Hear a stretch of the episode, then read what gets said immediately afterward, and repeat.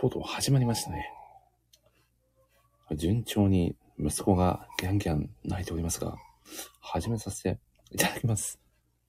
まずはね、ツイート、えーさせていただきます。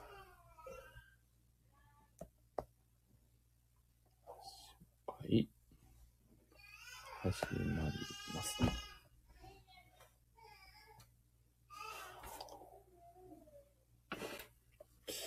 はい。すごい泣いてますね。これは、もう完全なるギャン泣きですね。もう完全にこの音も入ってしまっているかもしれないですね。さてさて。よいしょっと。お。ではツイートもさせていただいたところで。さあ、まだね、今日のゲストの杉浦さんは来られてないですかね。あ、ディギーさん、こんばんは。今日もよろしくお願いいたします。今日はね、前々から飾りたいなと思っていたあの作品をですね、あのお方と飾れるということで非常に楽しみにしておりました。さあさあさあ、誰か来てくれているのかどうなのか問題ですが、ちょっとね、しばらくね、待ちましょうかね。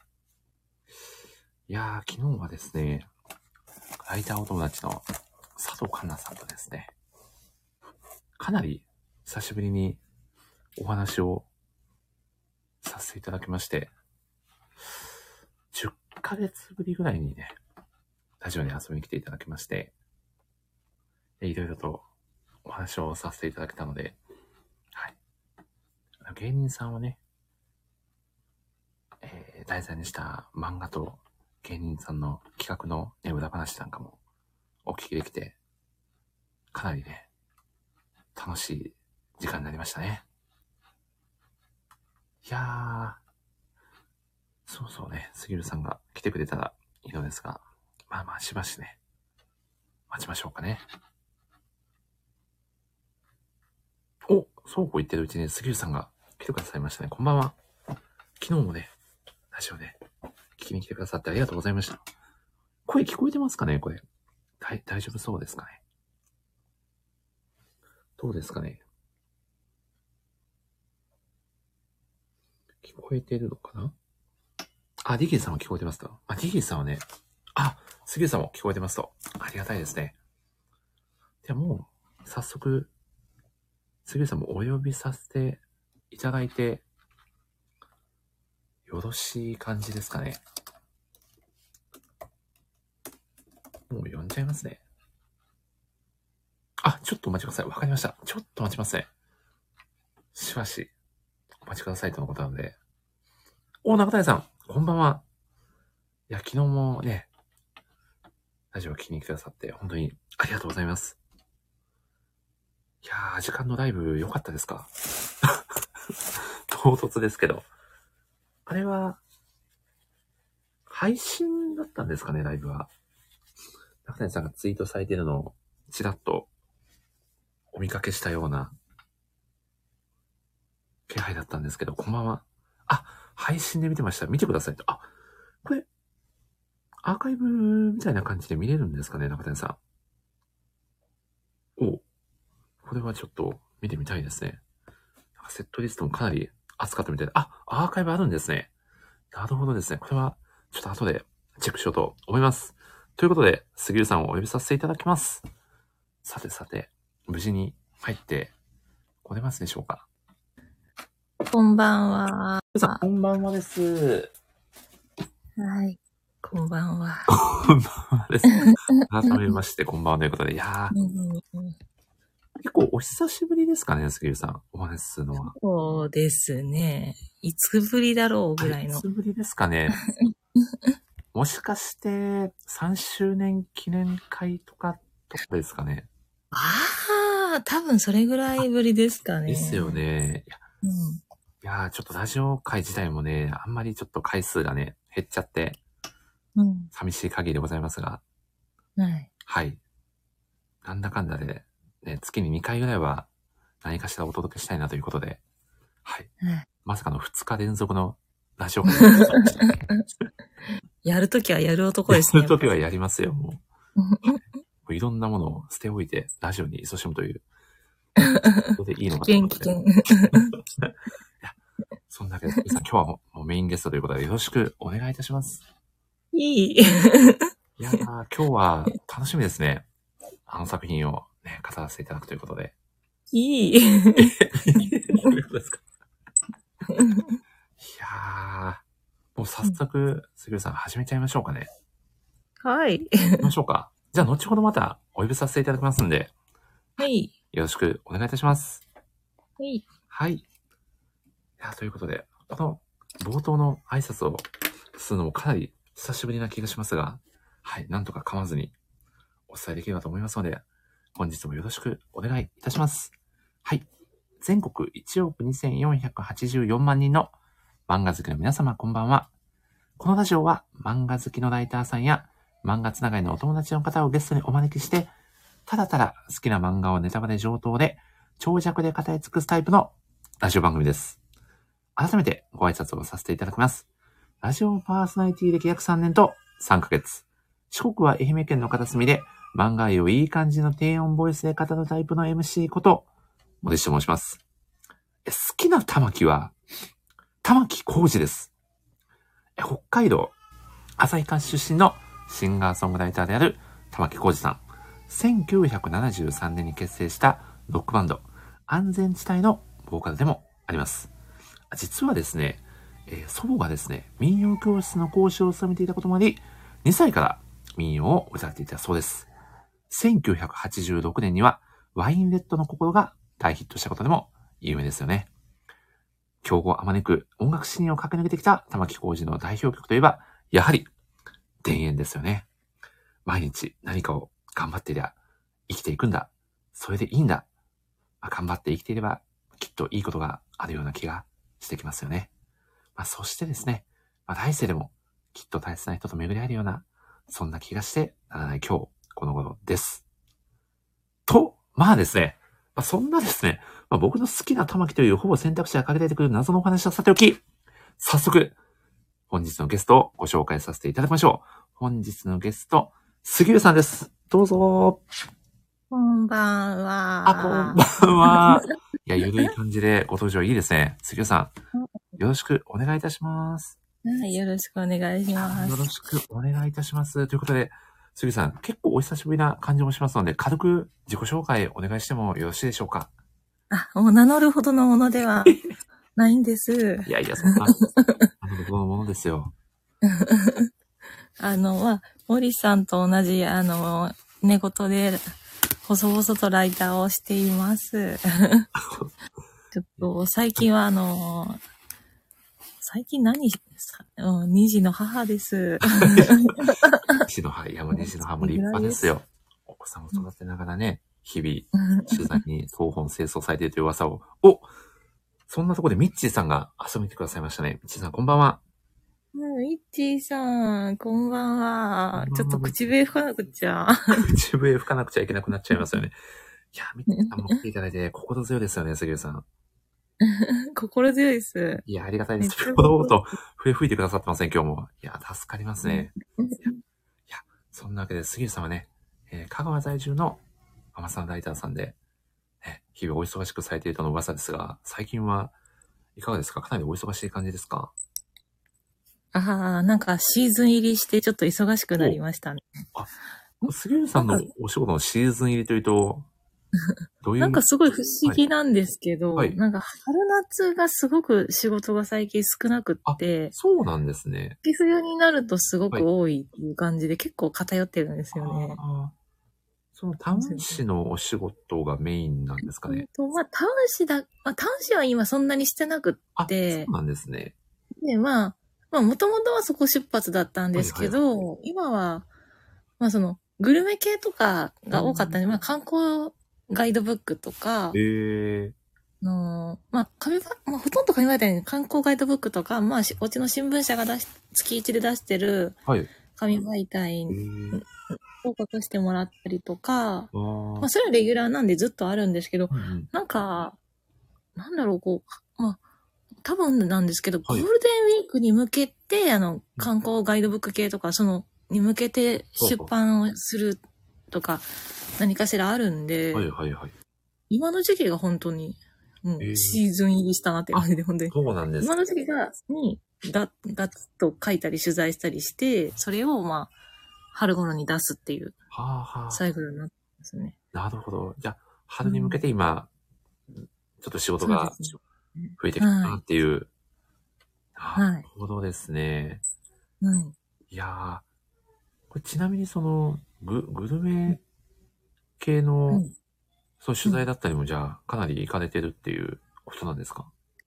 あ、いや、そんなに、でないしなんかこう、まあ、わかりやすくね、そのグルメのこれをしてますみたいなんじゃなくて、うん、うん。最近は割と本当に名前が出ないもの。あの、あー例えば、あの、企業のはいはい。ホームページの中に載せるインタビューページのものとか、あ、そういったところもやられてるんですね。あそういうのも、はい、ねでき、あのーたまにやらせてもらってて、ほはいそうですね。今まで結構そう、取材とかインタビューとかが多かった、その経歴を買ってもらって、こういうのをやりませんか？みたいなえ。ー、面白いですね。ねえ可愛い声聞こえてますね。あ、ギャン泣きしてるんですよ、今。可愛いですね。まさにもうもっと聞かせてくれよ。だよ。コールレスポンスだよ。さらにレスが激しくなってる感じですけど。おみっちーさんが、春のものをもう準備していくんですね、と。かっこいいと。そうですねあす。まあ、その、どうしても海媒体だと割と、その、まあ、まず取材して、そこから書いて、そこからチェックして、ああの、まあ、やっぱり印刷とかにもやっぱり時間がかかるんあー、そうですよね。うんで、はい。で、一回吸ったらもう、あの、修正ってやっぱ、あの、ウェブと違って聞かないから、あそうですよね。修正にかなり時間をかけるんですよ。最後の電話番号とかも、全部、もう全部かけていくみたいなのとか、あ、そうなんですね。すえー、水に森ギャン泣きと。相談していくそうですね。もうギャン泣きですよ。昨日、昨日はね、い昨日もあのラジオ、佐藤香奈さんとのラジオ会をお届けしてて、その時は15分ぐらい一緒に、息子氏も参加してたんですけどね、その時は落ち着いてたんですけど、今日は杉浦さんゲストだからかもうギャンギャンのギャンですね。うん。いや、いや、でも、いや、もううちもいつ副音声が入ってくるかわかんないんで。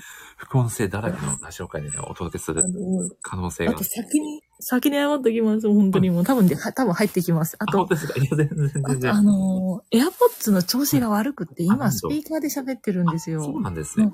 なんか充電できなくなっちゃって、あの、いや、なんか、ま、ななんかすごい謎なんですけど、じゅあの、そうなんですね。AirPods じの本体自体を充電器に挿しとかないと、はいいや、あの、充電できないっていう。ええおそうそう。でだから結局充電できなくて今スピーカーでしてるっていう、ほんまにしょうもない、この、何これ、この会話。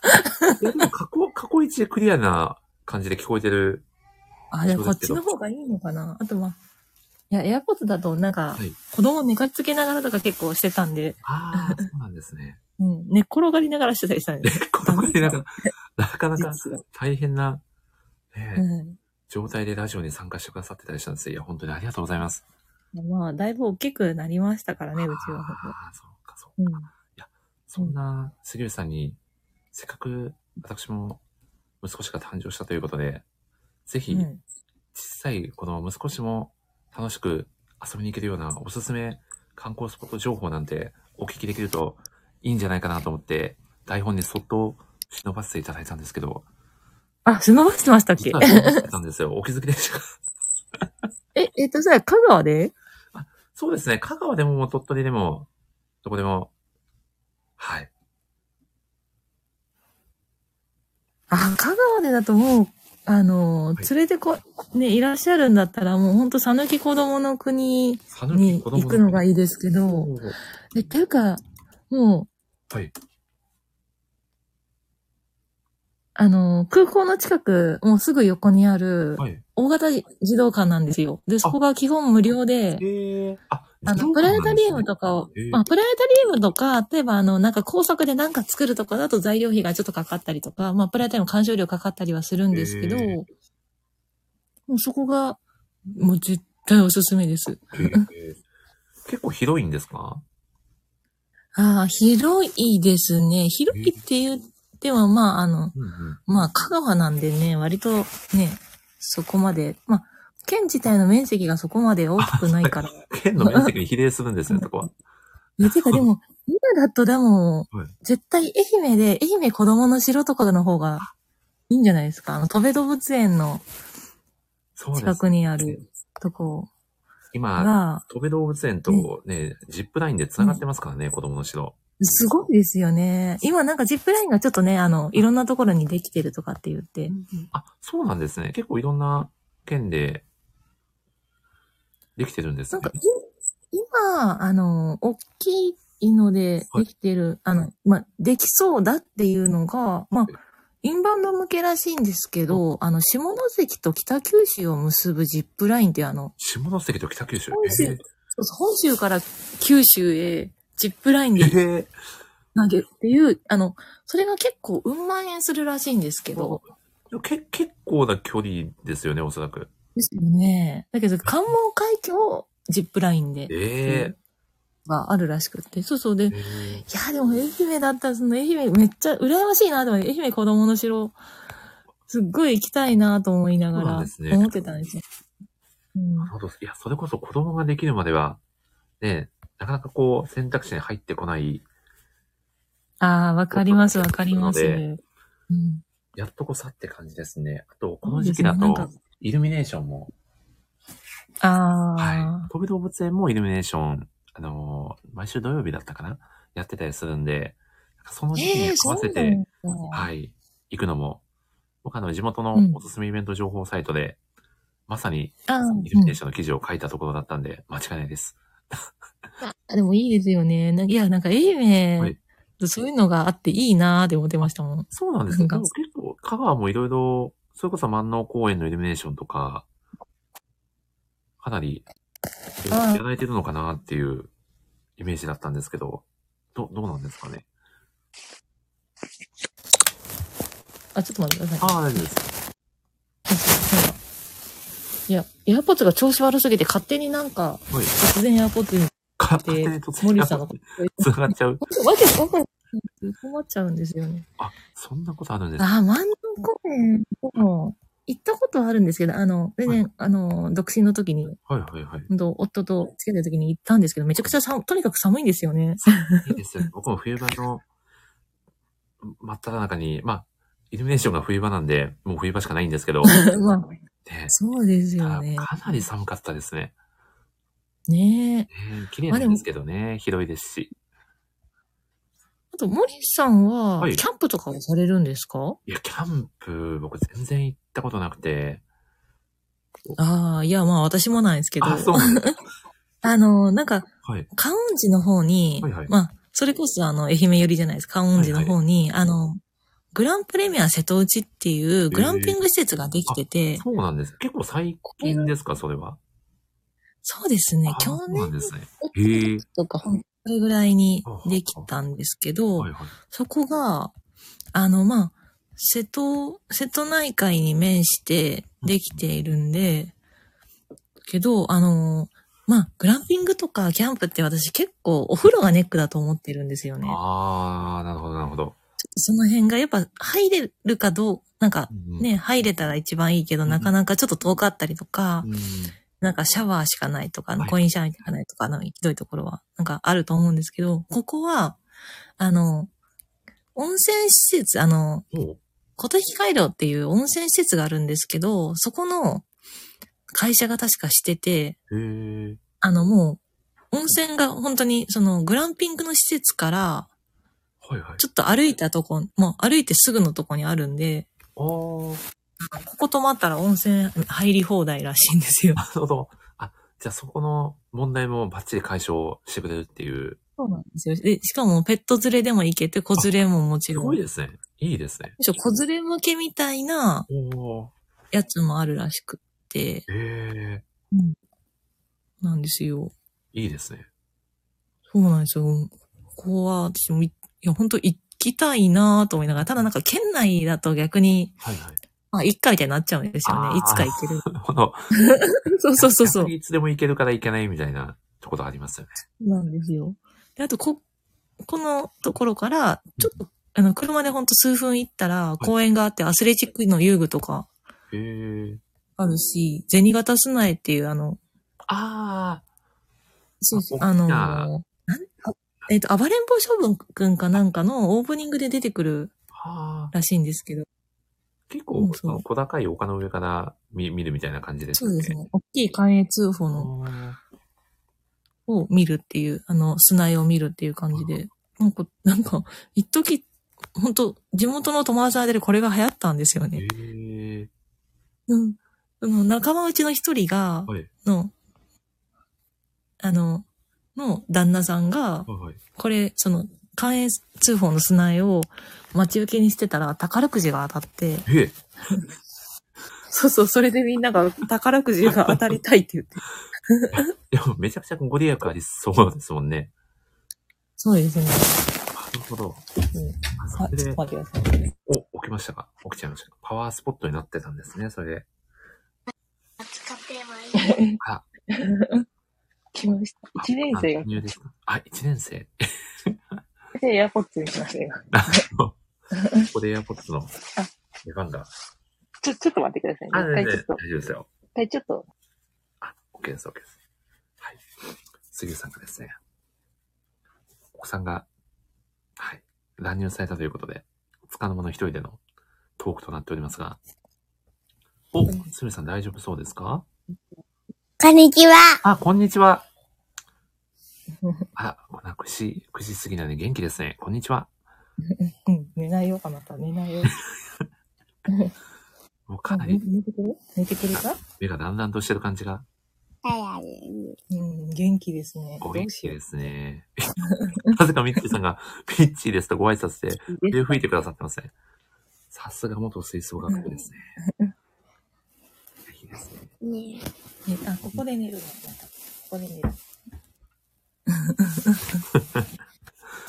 かなり高確率で奥さん参戦してくださってますもんね、杉浦さんが。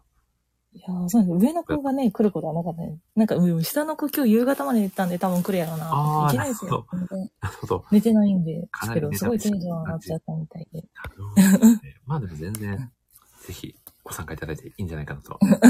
ちなみに杉浦さん、地元の鳥取だと、どうですか？おすすめスポットあ鳥だりますかなぁ、鳥取に、あー、あの前、子連れで帰った時はでも大山に、あ、大山ねあの、お水で有名な大山ですかね。そうですね。北大山の北大山の水。です。はあ。ですね。なんかあの、子連れではい。行きやすい、なんか、ホテルもあるし、はいはい。あのー、えーと、名前が出てこない。なんか、ちっちゃい牧場があるんですよ。えー、ちちっちゃい牧場もあるし、あ、さ大山トムソーヤ牧場っていう牧場があって、はあはあ、ここに、あの、アルパカが何？アルパカ？いるので、ちょっとなんか、そうなんですよ。一時なんかアルパカブームみたいな時なかったですかね。アルパカブームありましたね、一時。なんかその時に結構注目されてたみたいで、いい。まあでもまあ、カピバラとかアルパカとかヤギとか、まあ餌やりとかもあるんですけど、まあ、え割とちょっと結構コンパクトなおー、なるほど。観光牧場って感じですね。いいですね。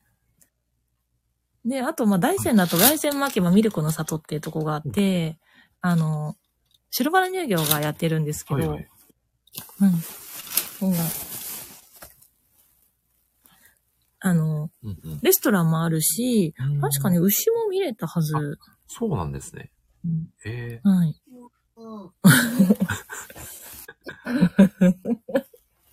あ、でも、僕、コーヒねー牛乳好きなんで、美味しいコーヒー牛乳ありそうですよね。あーあると思います。なんかレストランの中でチーズケーキとかも確か、そやっぱその牛乳を使ったものが、いますね。なるほど、なるほど。いや、なるほどです。いやー、でも、僕あの、一回、前の職場を退職して、ちょっと仕事してなかった時期あ,、あったんですよ、何ヶ月か。はい。で、その時に、なぜかちょっと時間あるので、鳥取に旅行に行ってみようと思って、はい。鳥取砂丘まで行って、ラクダに乗って帰ってきたっていう 謎のエピソードがああるんですけど、鳥取、楽しかったですね。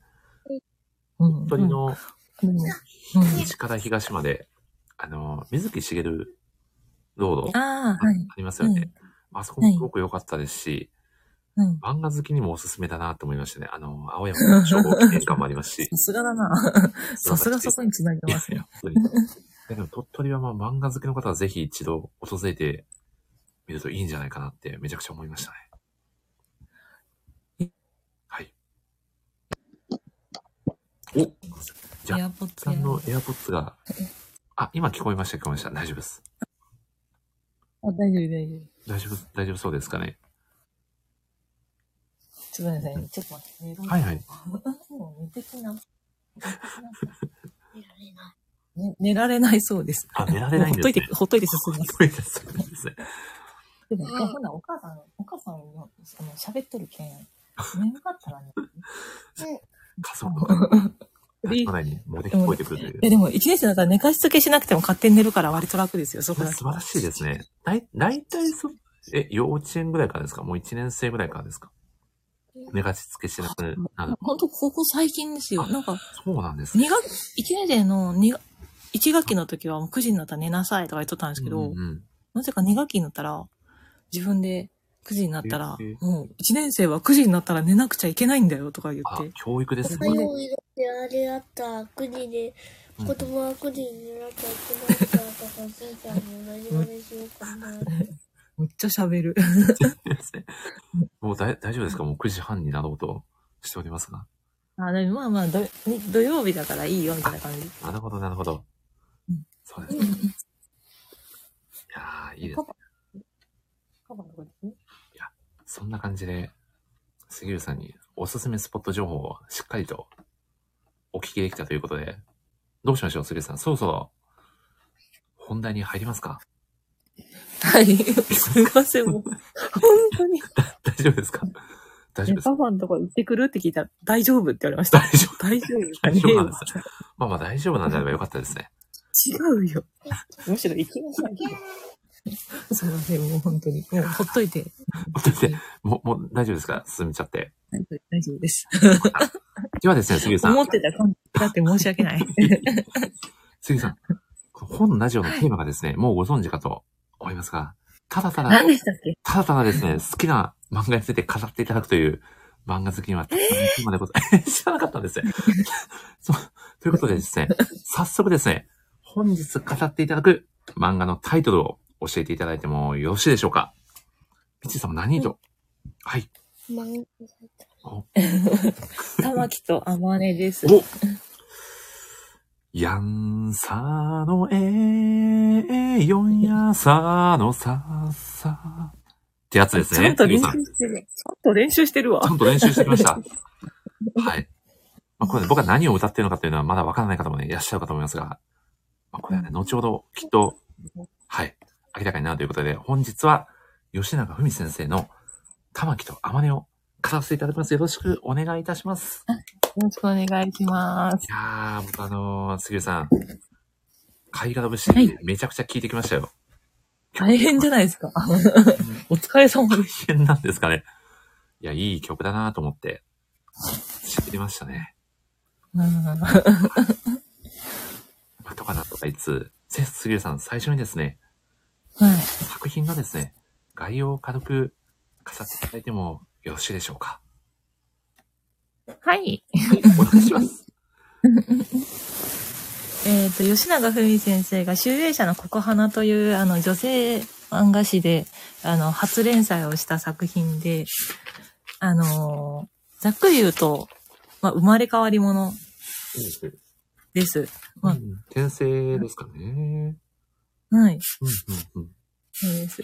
まあ、玉木と天音っていう二人の登場人物をメイン、あの、メインに据え置いて、いろんな時代の、あの、いろんな玉木と天音が出会うっていう、おまあ、オムニバスストーリーというか、うん短編集。うんうんです。ありがとうございます。いや、じゃあもう時代も本当にバラバラで、その玉木と天音っていう二人のね、キャラクターは出てくるんですけど、それぞれ関係性も、ね、お話ごとに異なって、ある時は、その、女の子同士の友達同士だったり、はい。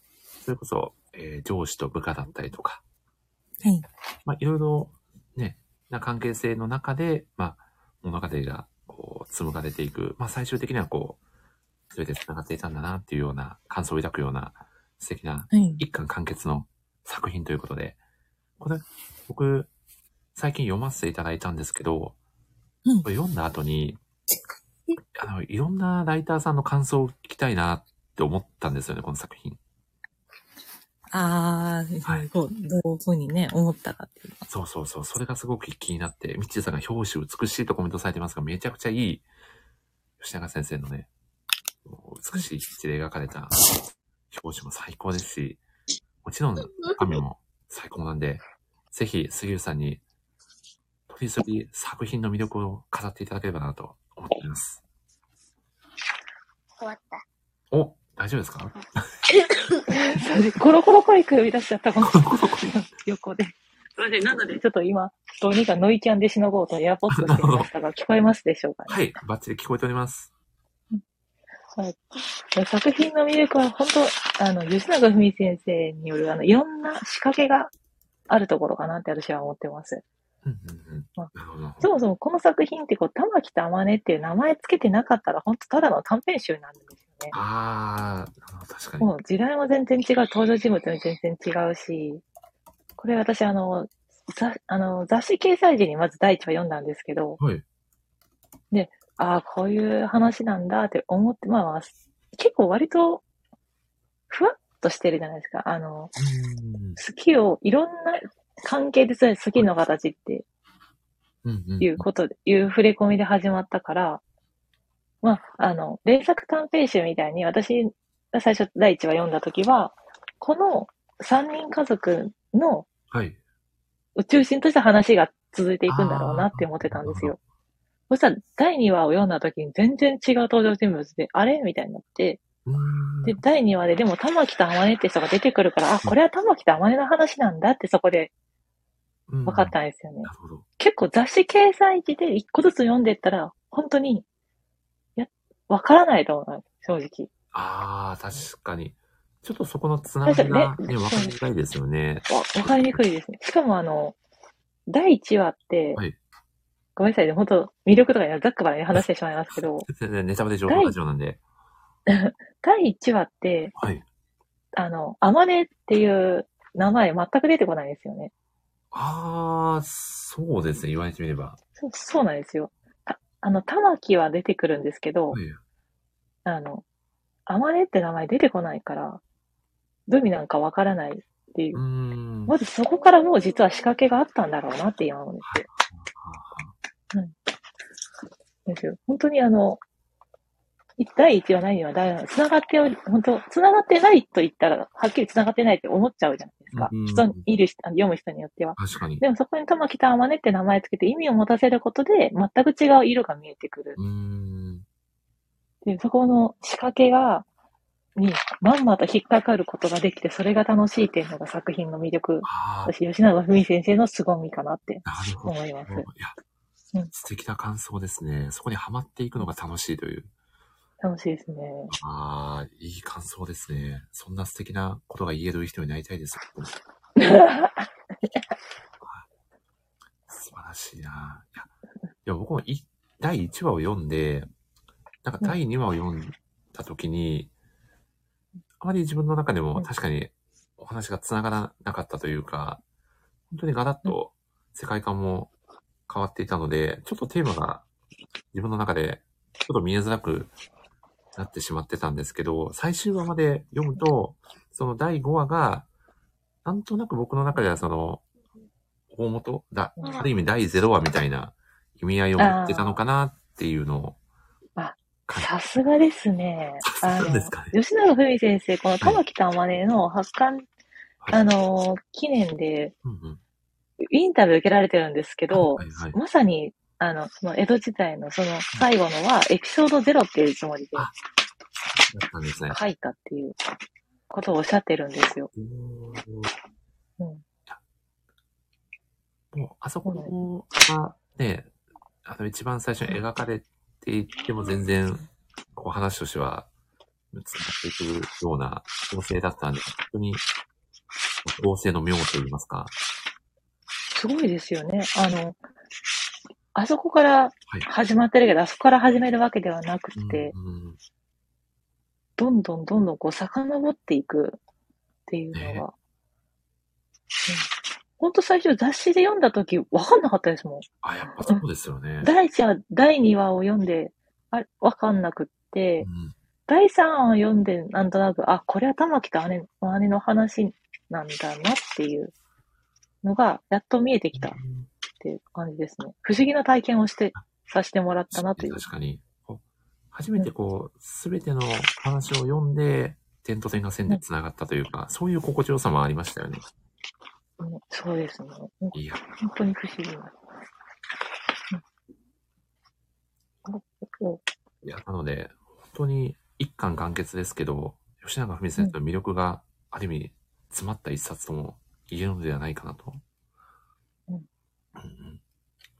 そうですね。なんかもうインタビュー読みすぎて、もはいうあれなんですけど、こはい。う、うんご本人がおっしゃるのは最後にちょっとした伏線が回収されるっていう話が好きそそうなんですよ。ああ、なるほど。しかもこの作品ってもともとは15、6年前に最初決,、ま、決めてて、そうですよね。僕もインタビューで読んだ記憶ありますね。その時からもう決めてるのがもうって。まあでもそれでもやっぱ書き直したみたいなんですけどね。うん、まあ時代も変わってるし。そうですよね。時代の変化で合わせて、そこは修正したっていうことも言われてましたよね、確か。ね。それがすごいですよね。確かにちょっと15、6年前だったら、なかなか世間的にも受け入れがたかったようなうん。そうども部分はあのかななんていうのもありますね。今の時代だかなんら難しいですよね。なんうかーん。いっていうところはね。その特に第1話がやっぱり一番そうじゃないですか。や、そうですね。まず女の子二人のキッシンから始まるって、まあ、なかったんですよね。あいや、確かにうん。ししかもお父さんの方は、ね、そこに対して、うんまあ、ちょっとあある意味そ、うですね。こう、まあ受け入れたんですけどわ、ちょっとね、うん。うんうん自身の体験も踏まえながら、ちょっと寛容な姿勢にそうねあーいやーでも、すごい、どれだけの、このキャラクターの、なんだろうな、こう人格を、吉原って書き分けられるんだっていう、そこがすごすぎるなっていうのが毎回思いますね。ねえ、なんか、なんでこんなに書けるんだろうなって、こう、うん。時代も違うから、もちろんその時代ごとに全部、ね、あの、調べなくちゃいけない。実際調べたようですし、うんまあ、江戸時代とかその多くを、あの、ずっと書かれてたから、ある程度、まあ、しら、へ、並行して調べてたところもあったとは思うんですけど、まあ、それ活かしたというか、うん。いや、ここまでね、なんえなんか、なん、なんか、何人分の人生歩んでんだ、こいや、の人みた本当に、い。や、本当にそう思いますよね。ねいやー。え、ちなみに、杉浦さん、この全5話あるんですけど、一番こう印象的な、まあお話だったり印象的なシーンだったりって、どこになります？えああ、難しいなぁと思うんですけど、うーわー。はい。そしてミッチーさんが私はボンボン派でしたという熱いコメントをしてくださったんですね。ボボンボン、ボンボン？いや、杉さん、あの、コロコロとボンボンってわかりませんでしたああ、ぼああ、ボンボン足全然触れてない。え、もうボンボンってやって、ボンボン坂高校演劇部しか出てここう、演劇も懐かしいです。いや、でも僕は、どっちかというと、ボンボン派でしたね、ミッチーさん。わかります。わかりますわボ。ンボン、ボンボンって今もありますっけ？いや、もう今ないんじゃないですかね。あ、そうなんですか。はい。多分そこ飛ばしてジャンプでしたね。ジャンプとリボン読んで友達の家でコロコロコニックみたいな感じミッチーさん、ボンボンの方が安かった気がします。すごい情報です。安かったから、ボンボン派だったんですか、ミッチーさん。どどういうことですか、うんなるほど。でも、ね子供ジムはなかなかお小遣いもね、限られてますから。ねそうですよね。え今、コミックボンボン、あの、ボンボンアーカイブで電子書籍が配信されてるってあ、そうなんですね。へえ、ピえ。クシブ、ピクシブ内で。あ、ピクシ、ピクシブ内で。ピクシブ、ピええ、そんな、クシブコミック内でって書いてええ、あ、兄弟買って読んでたんですね、み。あ、なるほど。あるあー、いいですね。やっぱ兄弟いたらね、そういうことできるから、あ、いいですね。いいですね。マジか。ねえ、見て。あ、お子さんが、ボンボンを持ってきたんですかね。え？いや、こう言って、こう もうなんか、すいません、本当に。はい、全然。いやー、なるほどですね。あ、ちなみにどうですか、杉浦さん？はい。あ、でも、親エッチなところを、ちょっと なるほど。あ、ありましたかね、ボンボンで、そんな。うーん。難しいとこ、コンプライアンス的な話ですね。なるほど。あ、ここでないかも。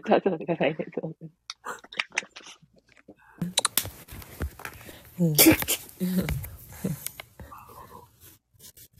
母ちゃんね、今ね、あの、お電話してるから、そう静かにしてる超、ナチュラルですよね。そうですよね。やっぱ、いや、漫画って、一年生でも、やっぱ、面白いんだなって思う。ああ。でも漫画の面白さが分かった年齢って何歳かなって思うと、本当に、まあ、それこそ小学校1年生とか2年生とか、あそれぐらいからもう読んでたなって、ああ、でも、はい。そうですね。昔ってその、はい。あ、でも、漫画の最初って、はいあの小学1年生とか小学2年生とかに連載されてたものだったんで、うん。あれですね、その頃懐かしい漫画語っても面白そうですね。あー、いいですね。もう本当吉永文先生すいません状態。申し訳ないですね。申し訳ない。おじさん。あー、でもそれこそ自分が小学生ぐらいの時に読んでた作品を語り合うみたいな感じですか？うん。そうですね、ちょっと待って。いやーあ、大丈夫ですか？お子さん。あ、大丈夫です。もう、爆笑してます。もう、こんなにコロコロコミックって爆笑するんですね。コロコロコミックで、そんなに楽しんでもらえて、コロコロコミックも本望でしょうね、きっと。うん、もう、いや、しかもあの、はい一あの、毎月買うとかじゃないんですよ。あのあ、一冊四一冊買ったらそれをなんか何ヶ月もずっと楽しんでる。コロコロ持つんですね。すごいな。いや、すごいと思いますよ。いいですね。まあまあ、この、この経験がどっかでいつか活かされるんだろうなと思います。このああ、なるほど。いや、でも、10年後くらいにどんな漫画が出て、どんな風に読んどんでしょうね。いやー、そこからの、こうね、進化の過程が楽しみですよね。そうですね。すごい。私も結構、その、ずっと読んできたから多分今、吉永文先生読んでめちゃくちゃ楽しいんだろうなと思います。もうここで、こう、漫画の解像度が上がっていくというか、ああ、そうですね。うん。いコロコロコミックってわかりやすいんでしょうね。やそれは多分この、あると思いますよ。本当吉永先生すいません。コロコロコミックの全長尺で語ってますよ。あでも、講義の意味では漫画を語ってるんで、きっと大丈夫。あと、いいかな。いいと思います。いいかな。あでも、あれですね、こう、なかなかこう、漫画って海外の人だとね、パッと読めないとかいう話も聞いたことあるので、やっぱり子供の頃からの積み上げってあるんじゃないですかね、きっと。ああ、でも、それはあるんでしょうね。確かに。うんああ、なんか海外だと子供が読むものっていう認識っていう風にね、結構言われてましたもんね。今はだいぶ、ね、あの、違うんでしょうけど、やっぱ、うんうんそうですよね。あ、ちなみに、1年生ですごいですねと、漫画読むの技術いいそうですかミッチーさんが。確かに、うん読解力は。お、そして、杉浦さん、竹の子さんが、こんばんはと、私はボンボン派ですねと、ボンボン派王子ですね。ボンボン派、そんなにいたんだ。いや、でも、ボンボン派、ライターさんボンボン派説ありますよ、これ、杉浦さん。てか、こんばんはとともに、ボンボン派ですねってめっちゃおもろないですか？ちょっと韻踏んでる感じもしますもんね。こんばんは。いきなりのボンボン派ですね。やってなかったですか？めっちゃおもろい。なかなか、本当に、レア、レアな会話ですね。ですよえ円安ですね。いやーなるほど。ちょっと話を、すげさん戻しましてですね。はい。どな、何の話したか、もはや、ちょっと忘れちゃった感じですけど。どうですか、一番印象的なエピソード。あ、玉木と天音ですか？そうですね。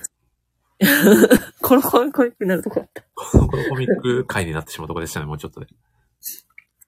なんか何話でっていうのがすごいここで難しいなと思うんですけど。聞いてる？静かにして、あんた静かにしてや。ほんまに静かにしてや。ええよ、すまん。ちょっと待ってよ。もう一回ちょっとやっぽつつけよう。今はずい。これが、あ 聞いてるよと、カッコで、みちさん。いや、いいですね。いや、こんなにボンボン人気なんですね。本当です。何を読んでたかが、まだちょっと記憶から呼び起こされてこないですね。うん何を読んでたんだ？ロックマンとかですかね、竹野さん。いやー、懐かしいな。うんいや、どうですか、さっさん。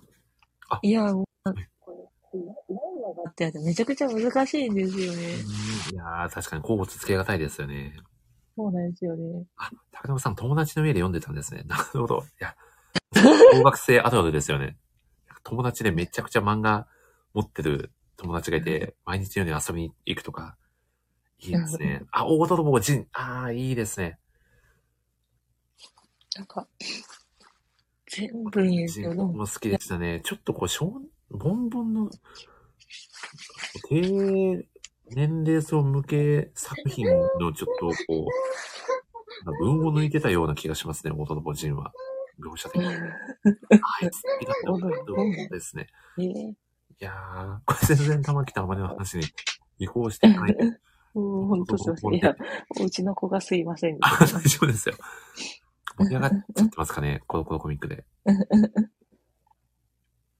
もう、いや、でも玉木たはね、全部いいから、全部いいから決められない。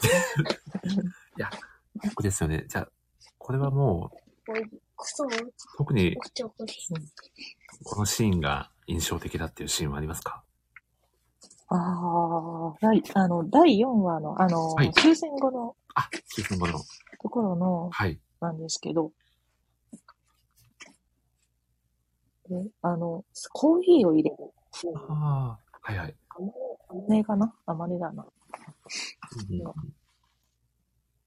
ですね。あの、なんかこう、あの、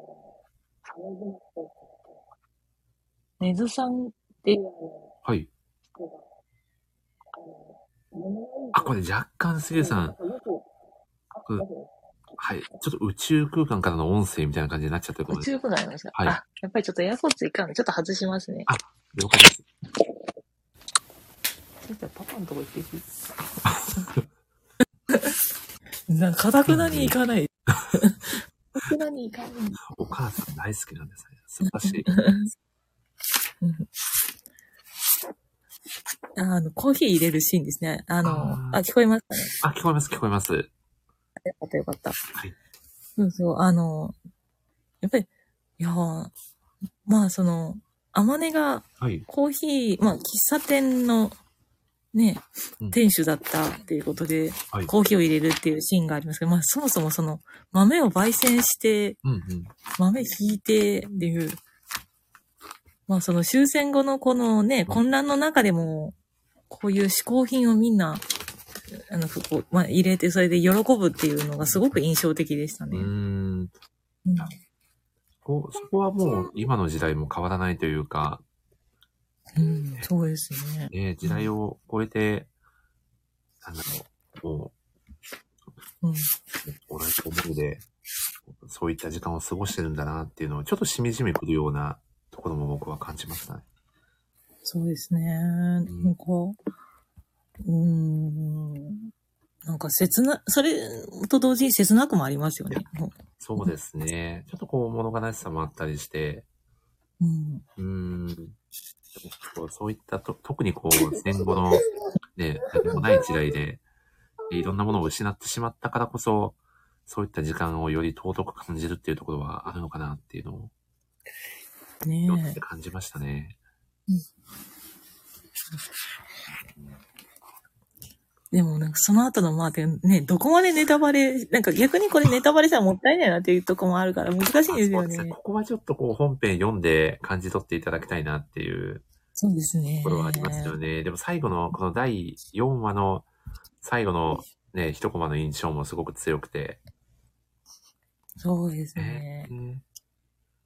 結構こう、エピソードによってはかなり、ね、ちょっと物悲しいラストで終わるシーンもあるんですけど、うん。ある意味この第4話、ぼ僕の中では一番こう、希望に溢れてるというか、うん。前向きな印象を抱かせてくれたなっていう終わり方だったなと感じてます。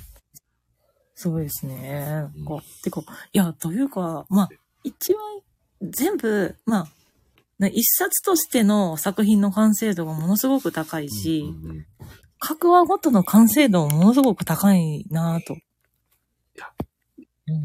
間違いないですよね。ねこれでさらにまた、あの、来年、あの、新連載始めるっていうんだから、もう、恐ろしいで待値がね、とんでもなくた、ね、高くて、えどうしようかなっていう。ーこれちなみに杉浦さん、もしですけど、はい。吉永文先生に一つ質問できるとしたら何を、いや、もう好きすぎて一周回って、何も聞けなくて、おにぎりの具とか聞くと思いますよ。なぜ、なぜあんな質問してしまったんだっていう。そうそうそうそう。いやーおにぎりの具は、だから、っていう感じになっちゃうと思いますよ。でも、でも、僕も、あの、もしですけど、あの、キャプテン翼の高橋洋一先生にもしご質問できるとしたら、あの、うん作中に何っていうセリフいっぱい出てくるんですけど、先生も書きながら何って言われてたりするんですかねとか、わけわかんない質問しちゃいそうだなってめちゃくちゃ思います。ああ、でもわかる。好きすぎてもうわけわかんないし、あと、ね。あの、そうそう、去年かな？去年あの、し吉永文先生のインタビュー本が出たんですよね。あの、うん仕事でも仕事じゃなくてもっていうタイトルで、あの、吉永先生をずっとよくあの、取材をされるってきたライターの方が、うんうんあの、まあ、インタビューして、それをもう書いたっていう、もう本当インタビュー形式なんで、吉永文先生の言葉がそのまま出てるんです。それがものすごくもう分厚くって、え中身もなんか、重厚な感じ。それを一冊読んでるから、なんかもう、私はもう聞くことがないみたいな思ってしまうんですよそうそう。そうなんいや、すごい。なんかそこの中でも連載のことは触れられてはいたんですよ、実は。ああ、そうなんです。あの、こういう作品を書書こうと思う、あの、書きたいなと思ってずっと準備はしてるけど、取材が、あの、どうやってしたらいいかが難しいっていうの、っていうのを書いてあったんですよ。で、うんまあ、あとプラス、あの、作品を、あの、こう、連載掛け持ちできるとしたら2作品までしかキャパ的に無理だっていう。わかりま爆笑しますね。すそうです。あの、えっ、と、これは何を読んでるんだ？これ、そうですロコロコミックの、はいなんか、ちょっとこれ何カービィね。カービィのやつかなカービィ。そうですね。星のカービィ。えーちなみに、アゴタフさんはめちゃくちゃカービィ好きらしいですよ。ぽいなぁ。男の子だと大体あの、子供自分にファイナルファンタジーとか、ドラゴンクエストとかっていうゲームを、はい。大体僕ら世代だったら、はい。通ってくるんですけど、はい。アゴタフさんは、ファイナルファンタジーもドラクエも通らずになぜかカービィだけ通ったって言ってましたからね。ええいや、それはでもゲームボーイしかやってないみたいなことなんじゃないですか。そうなんですか？任天堂オンリーだったのか、ちょっとわかんないですけど。いや、私それ全部通ってますよ。あ、全部通ってるんですね。全部通ってます。あの、兄があいるんで、あの、ゲームボーイも。スーファイもやってたんで、ああ、なるほど。ファイファンもドラクエもカービィもやって、カービィはあの、ゲームボーイ最初始めるときに、あの、あの、ゲーム始めるときに、あの、裏技があって、うん。なんか確か下とセレクトと B だかを同時に押すと、よく覚えてます。そう。例えばそれ押したら、カー、あの、カービィをなんかマックスまであの、増やせるみたいな。確かあったすごい。今今でも、そのダンス覚えてるのがすごいですね。私、確かそうやったと思うんですけどね。そうですねで。もなんか足りない気もするしい。や、さっき、スピースがあの、ファイナルファンタジーをファイファンって言ってるところにあの、本物味を感じましたね。あ、そうなんですかガ。チだなっていう。あでも、結構なんかゲーマーの女の子も多かったんでね。あ、そうなんですね。お友達で？やっぱあ、なんか、ああとそう、なんかね、そうやって育つ環境によって結構見るものとかが違ってくるし、確かにあ、る程度結構いろんなものを見てるはずなんですけど、だからって自分が創作できるかってまた違うから、吉永先生すげえなっていう。いやー、まあ、そこに着地しますよね。吉永先生。そうですよ。あの、インタビュー本がね、本当にすごかったんですよ。へえ。もう、がっつり聞かれてて、家庭のこととかは結構聞かれてるんですよね。ああ、そうなんですね。かなり、うんあ、そして、杉浦さん、みちゃさんが来てくださいました。みちゃさん、こんばんは。あ、みちゃさんすいません、本当にもう。なんか、あの、玉木とあまね語ってるはずが、コロコロコミックの話になってますよ。そして今、ファイナルファンタジーとか、星のカービィの話をしてました。はい。そして、南さんが有力情報ですね。関西はファイファン、関東は FF なイメージという。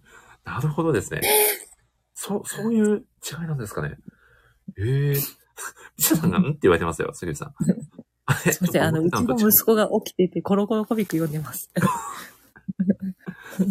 いやー、みちさん、魔界村やってたら難しいですよね、魔界村。ね、難易度高いんですよね。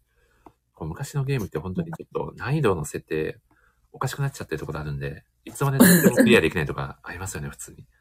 みちさんが来る会場間違えました。いや、合ってますよ、みちさん。ここで。間違いないです。はい。あ、今から、あということで、杉浦さん、ど、どう、どうします？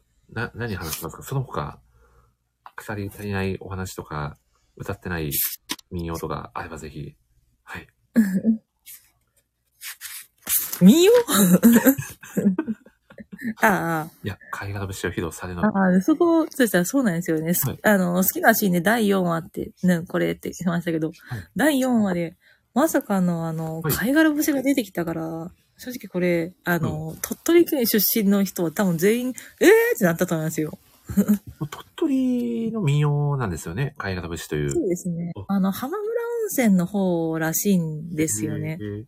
なんか、でも割と、地元では、多分浜村温、その浜村温泉発祥らしいんですけど、はい。割とよく聞くものだったから、そうですねあ。まあうん、場所によっては音楽の授業とかでも習うような。そうなんですね。え、じゃあ、鳥取出身の方は結構歌える方多かったりするんですか？ああ、どうなんだろう。割り、私は、習ったのは高校の時だったんですよね。そうなんですね。なるほど。うんえ鳥取、やっぱ鳥取、やっぱ、あの、まあ、どこの、ね、あの、地域もですけど、ある程度、地元ゆかりの歌ってあると思うんですけど、うんうん鳥取だと、あの、ふるさととかなんですよね。あの、うさぎおいしい。ああ、あれも鳥取なんですね。ええあ、そうなんです勉強よ。で存じ上げなかったですけど。あれを小学校でまず習って、なるほど。まあ、中学校はまあ、それ、まあ、それないんですけど、私は貝殻節は高校の音楽でやりましたね。はうん。あ、高校の授業でやるんですね。そう。うん。こう、でも、拳が効いた曲というか、なかなか、ねそうなんですよ。だからちょっと難しいから、小学校では難しいかもしれない。まあ、地域によってはしてるかなおそらく。なるほど。いやう、ん。貴重な情報ありがとうございます。そして、みちゃさんが急に脱線が治るこれぞ文字スタジオと、いや、これもですね。気がつけば脱線から、ね、通じるかもしれない。うんみちさんもインタビュー本買われているそうですね。いやー、うん。これはぜひ。買われ、買って。いやーいや、うんいろいろと杉浦さんお話しいただき、ありがとうございます。はい。でもどうですか、杉浦さん。うん。もうここまで来たんで、うん。あれだったらもう、玉木と天音、呼んじゃいますか？呼んじゃいましょうか。呼んじゃいましょうか？はい。じゃあ、ここでですね、玉木と天音ならぬですね、うん。竹野とみちゃねを呼びたいなと思います。はい。竹野とみちゃねをお呼びさせていただきますね。少々、少々お待ちくださいね。おそらく転生してやってきてくれると思いますんで。いけるかな？どうかな？どうかな？おもしもし、あー、こんばんは竹野さん、お疲れ様です。お疲れ様でみちゃねでございます。す。すいません、若干苦しかったんですけど、竹の子さんとみちゃさんです。よろしくお願いいたします。竹野とめちゃで。あー強引でしたよね、かなり。いやーでもギリギリいけるかなと思って言っちゃいましたが、いやー、吉永文先生作品といえば、やはりこのお二人を呼ばないわけには、杉浦さんいかないですよね。はい。光栄です。ありがとうございますあ。りがとうございます。いや、じゃあ坂本さんとおみちゃさんにも軽く自己紹介していただければと思いますので、お願いしてもよろしいでしょうか？自己紹介？まあ、ね、ラジオっぽくね、ここはえ皆さんにお願いしておりますので、竹野さんお願いします。ーいただいてます。竹のこと言います。えー吉永先生好きなんで、あの、で、今日の、あの、玉木さんはね、特にみんな、皆さんの感想を聞きたいなっていうのは僕もすごく思ってたことなので、あのー今日こういう会、ところ、会、会、呼んでもらってすごく嬉しいです。ありがとうございます。ありがとうございます。よろしくお願いいたします。すいません。ちょっと途中、コトコトとボンボンの話でかなり尺を使ってしまいました。え、違うのは、ほんとすいません。すいません。全力で土下座します。完全謝罪案件ですが、いや、もう竹の子さんの感想もぜひお聞きしたいなと思っておりましたので、今日はね、いろいろとお話しできればと思っておりますので、よろしくお願いいたします。はい、お願いします。お願いします。そして、みちゃさんも、よろしく紹介お願いします。はい、みちゃ猫とみちゃです。よろしくお願いします。えーえっと、やっぱ足長文さん大好きで、もうライターになるきっかけだった最初のテストライティングを大奥で、あの、提出をさせていただいて、その時、あの、本当にライター初心者すぎて、てか、ライターしたことがないのにライター案件に応募していたので、なんか1200字とかそんなレベルを全く知らずに私多分3000から4000ぐらいの超大ボリュームを送りつけたという、あの、あの、非常に、あの、ただの熱でしかないみたいな ものを、あの、送りつけたことがあります。そして今は、あの、ドラマがですね、多く始まって、第2シーズン始まっておりまして、あの、昨日録画したものを見ながら一人大号泣をして夜中に、夜な夜なと、ウォーウォーと泣いておりました。はい。よろしくお願いします。お願いいたします。みちゃさんはね、もう、連載の時からもう、この作品は読まれていたということで、そうなんです。あの、ここ花を私は定期購読しているので、あの、連載から読んでいて、で、あの、私はなんで吉永文先生が大好きだし、その先生が初めて集英社に来られて、しかもここ花で新連載っていうことでめちゃくちゃ楽しみにして、第1話を読んで、なんか、おーという、本当にただ、おーという感想を得ながら、こう、毎月読んでいったんですけど、なんかこんなにも、はい。あの、単行本になって、やべえ、すげえ、超面白い、みたいな、このなんか、ふわっていう、あのー広がりが出るとはなんだろう。連載目だった時には失礼ながら思っていなくえて、ー、で、ほーと思いながら、あの、今週急いで単行本を買ってきまして、これを昨日読んでまして、号泣してました。号泣してたんですね。号泣しまくり読んでたはずなのに単行本で読んで号泣してました。あー、なるほど。いや、でもね、この後あの、ぜひ好きなシーンだったりもいろいろとお聞かせいただければと思いますので、よろしくお願いいたします。よろしくお願いしますお願い。いたします。いや、ではですね、もう早速、ぜひ、まず、竹の子さんにですね、まあ、作品読まれての、まあ、感想と、まあ、作品から感じている魅力をぜひ、語っていただきたいなと思います。はい。はい。えっ、と、じゃあ、語りますね。はい語る、語る のか。いや、なんか、む語りますねなんか難しいなっていうのを。語ることが難しい作品でもあるのかなと思ってて、そう、そうなんではいす。なん、なんて言ったらいいんだろう。この、なすごく面白い作品であることは間違いないと思ったし、あのーなん、なんだろうな、もうな、今年10本指ぐらいに入るのも間違いないなぐらいのうんつもりはあったんですね。で、うーんと、そうだな、なん、なんかその、吉永先生って昔こういう感じの BL のやつをよく書いてたじゃないですか。うんうん。あの、BL で連作、連作というか、まあ、細かい話がたくさん載ってるで一冊にまとまってるような。うん。だからなんかその、まあ、吉永先生の、まあ、なんから、らしい、らしい感じをなんか久々に読んだなっていうイメージもなんかあって、で、なんかその、いろいろ、いろんなこと言いたいことはあるんですけど、あの、だからなんか、なんて言うんだろうな、やっぱり温めてきただけのことはあって、その根本に近いというか、うん。あの、な、なんだろうな、まあ、本当に純粋な吉永先生の、に、の凄さみたいなものを感じれた作品かなというふうに思ってます。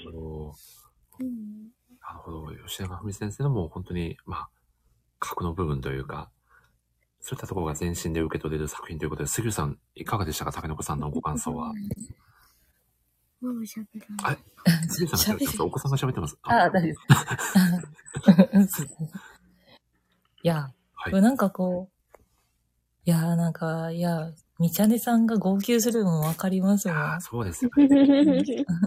なんか、漫画なんですけど、完成度が高すぎて、なんか一種の、なんか吉永文っていう文学作品みたいな感じにあなってるなーって。思うんですよ。これって、ごめんなさい、ちょっと横から割り込んで申し訳ないんですけど、あの、連載だと、エピローグってない？あ、ないですよ。それなんですよ。あそうなんです。ですね。そこなんですよ。うん。そう。単行本買ってよかったーって感じです。そうそう。いや、だってこれエピローグあるとないだと全然言えるもの違いますよね。いや、そうなんです。多分そこなんですよね。そうなんか、雑誌掲載誌って、いや、それ、あの、書くは面白いし、完成度高いんですけどう、ん。正直最初、その、第1話だと、あまねって名前出てこないから、はいはい。え、玉木も出てきませんよねあ、。たまちは出てきました。あのお、母さん、出てきました？お母さん、あの、ちょっと呼ぶんです。あ、あー、そうだそうだ、お父さんがね、怒ってね。止めるためやめよそうう。うんちょっと言い過ぎたの、に。そうですよね。あまり出てこないですよね。そう、それで、そう、なんか、最初、ちょっと話してたんですけど、あの、私はこの三人家族が、の、にまつわる連、あの、連作短編集だと、になるんだと思って、最初読んでたから、第2話読んだ時に全然違う人が出てきたから、意味わかんなくなっちゃって、最初。でも読むとそうですよね面白いっていう、すごく不思議な読書体験。いや、しかも1ヶ月空くじゃないですか。はい。あだで、しかも毎月じゃなかっあ、そうそう、2ヶ月に。2ヶ月に1回なので、連載、あの雑誌自体は1ヶ月に1回なんですけど、連載が1ヶ月空きだったの、隔月でやられてたので、あれ？みたいな。そうそう、。あれ？私なんか飛ばした？みたいな。そうそうそうそう。わかんなくなっちゃうんですよ、ね。そうなんです。で、単行本買うと、一めくった瞬間にいろいろな時代の玉木と天音の話ですって、もう、最高のネタバレをそこに先生がバン そうそうそう一行書いてて、そうそうそうそう。だから、これを分かって読むのと、うんなんか、吉永文、新年祭、はじめ、ようこそ、主演者へ、玉木玉音、ダン1話、みたいな感じで読んでたんで、うんへー、みたいな、家族もんか、来月は、じゃあ、この、今、ほんわかしたこの3人で、次どうすんのかな？みたいな。思ってたら、全然違うやんみたいな。あれそういうこと？みたいになって。てっきり、あの、例えば次の第2話はその3人家族の中学生の娘が主役みたいな感じのこう連作になるんかなとかって思ってたんで、全そう然違うからびっくりしました。ああ。びっくりしましたね。そうなんから3話ぐらいでやっと、あ、名前、みたいな。そうそうそうそう。なんか、あ、あ、次の玉木と天音ね、みたいな。そうそうそうそう。3話、そうそう、3話まで行ってやっと、あ、そういうことかってなるんですよね。そう今なんですもなかなか名前出てこないですよね、確かに最初の辺。うん。あんまり呼ばないっていう。そうそそううそう。そうか。3話でやっと繋がったっていう人が多そうですね、この作品は。いや、つながるというか、そうですね。2話で玉木と天音さんって女の子だけど、次、え、男の子と、あの、女の人で、大人と子供で玉木と天音。あ、でも名前が一緒か。うん、うん、うん。なるほど。ぐらいな感じです。なるほど。そういう、そうそうそう。そういう感じで来たのかな？みたいな。いや、でもこれ僕この作品読んで、すごく、あの、面白い、すごいなっていうのは、もちろん感じてるんですけど、全然うまく言語化できなかったんで、皆さんの感想を聞きたいなと思ったんですよ。うーん。いや、言語化っていうか、これ、はい。私これレビュー書けって言われたら逆に書けないと思いますもん。いや、僕も面白かったですっ書て、読んでくださいで終わっちゃいますよね。本当に。終わっちゃいますよ。でもこの作品は、だからライター泣かせですよ、杉浦さん。そう。あ、でも本当そうですね。ライター泣かせっていうのが逆に、もうライター泣かせの作品だっていうレビューでいいんじゃないかっていう、さんもね、昨日バンバン泣いてましたし、ライター泣かせの作品ですよね、これがもう。ほんとそうですね。なんか、どうしよう。いや、まあもう、あの、ねえ、どうしよう。ネタバレさせつつ、まあ好きなところを言うしかないかな、ぐらいな感じですよね。あ あ。いや、でも、うんあの、その、吉永文先生の作品のレビュー書かれるときって、なんかものすごく、なんかもう難しいんじゃないかなって、シンプルに思った。本当にどうです？え？どう、どうでしょう？でも、それ一度きりなので、うん。いや、それを3000、4000字で書いちゃってるんで、確かにそうです あの、なんとも、や、でもね、なんとも言えぬ感じですよね。それは書けてるとは言わんと思いますが。あ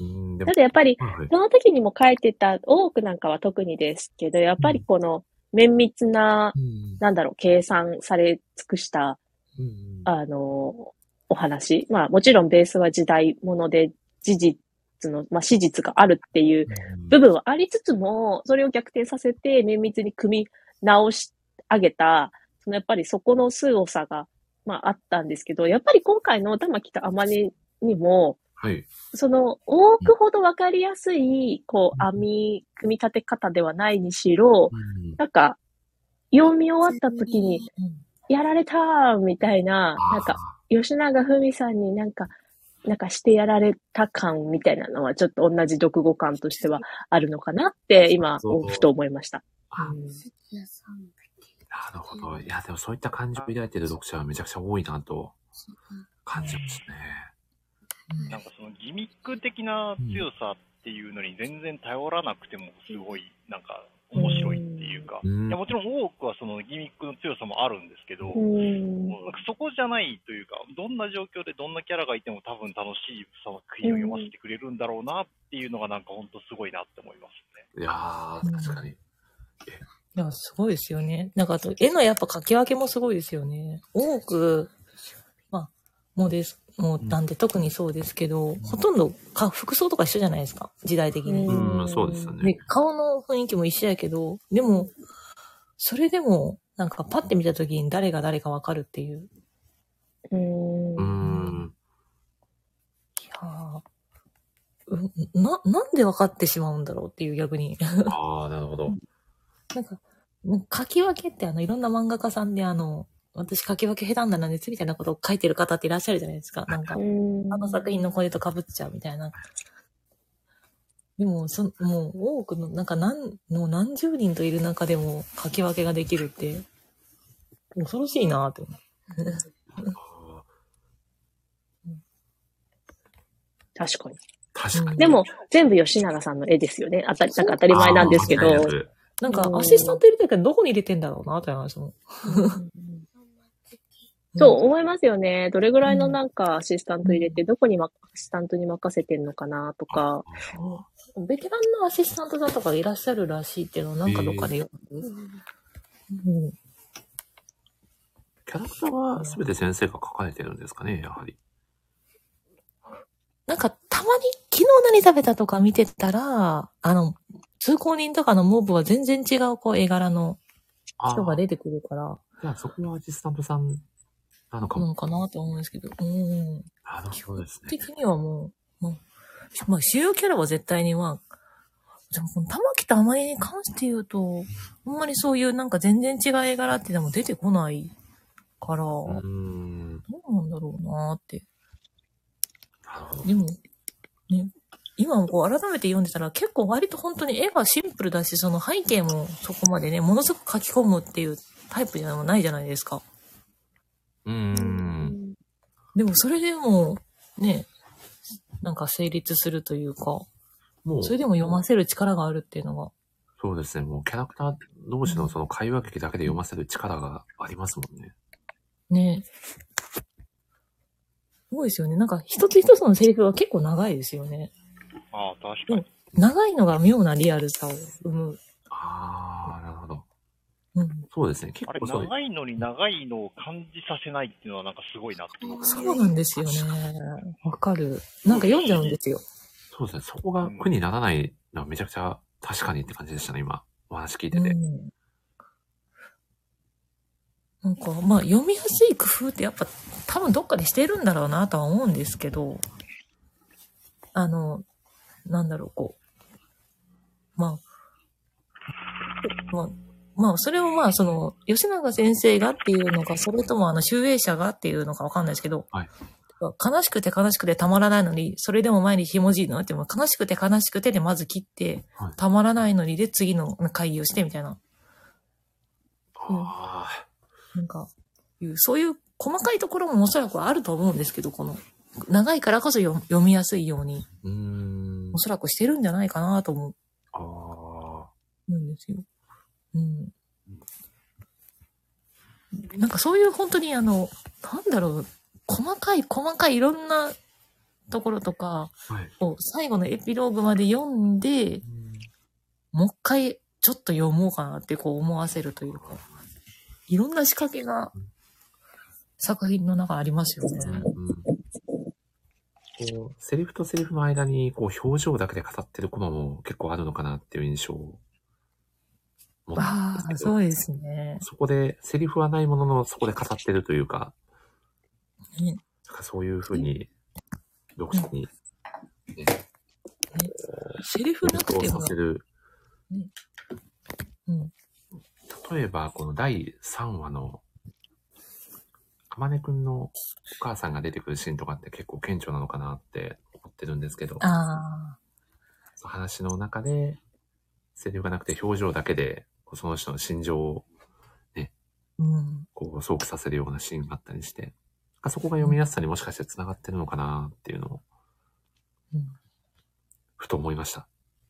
うん。いや、そんな、なはいはいあ、どうぞ、すみま吉永文先生って人間観察ものすごくするタイプなんだろうなって思うし、突き詰めていったら人間が結局好きなんだろうなっていう。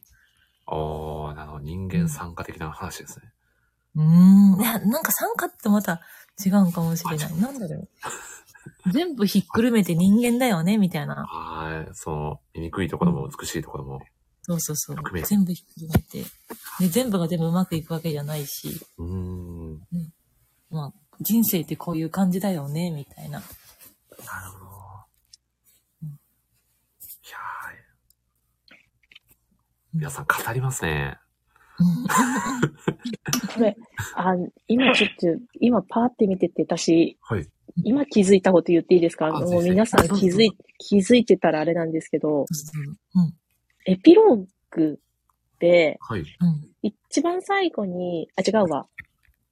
最後の話の、江戸の話の最終話の時に、うん。最終のページで、玉木が天音、死に、死にゆく天音に、何度でも生まれてこい、どのような姿にもあっても、俺が必ずその後見つけ出すってあるじゃないですか。はい。うん。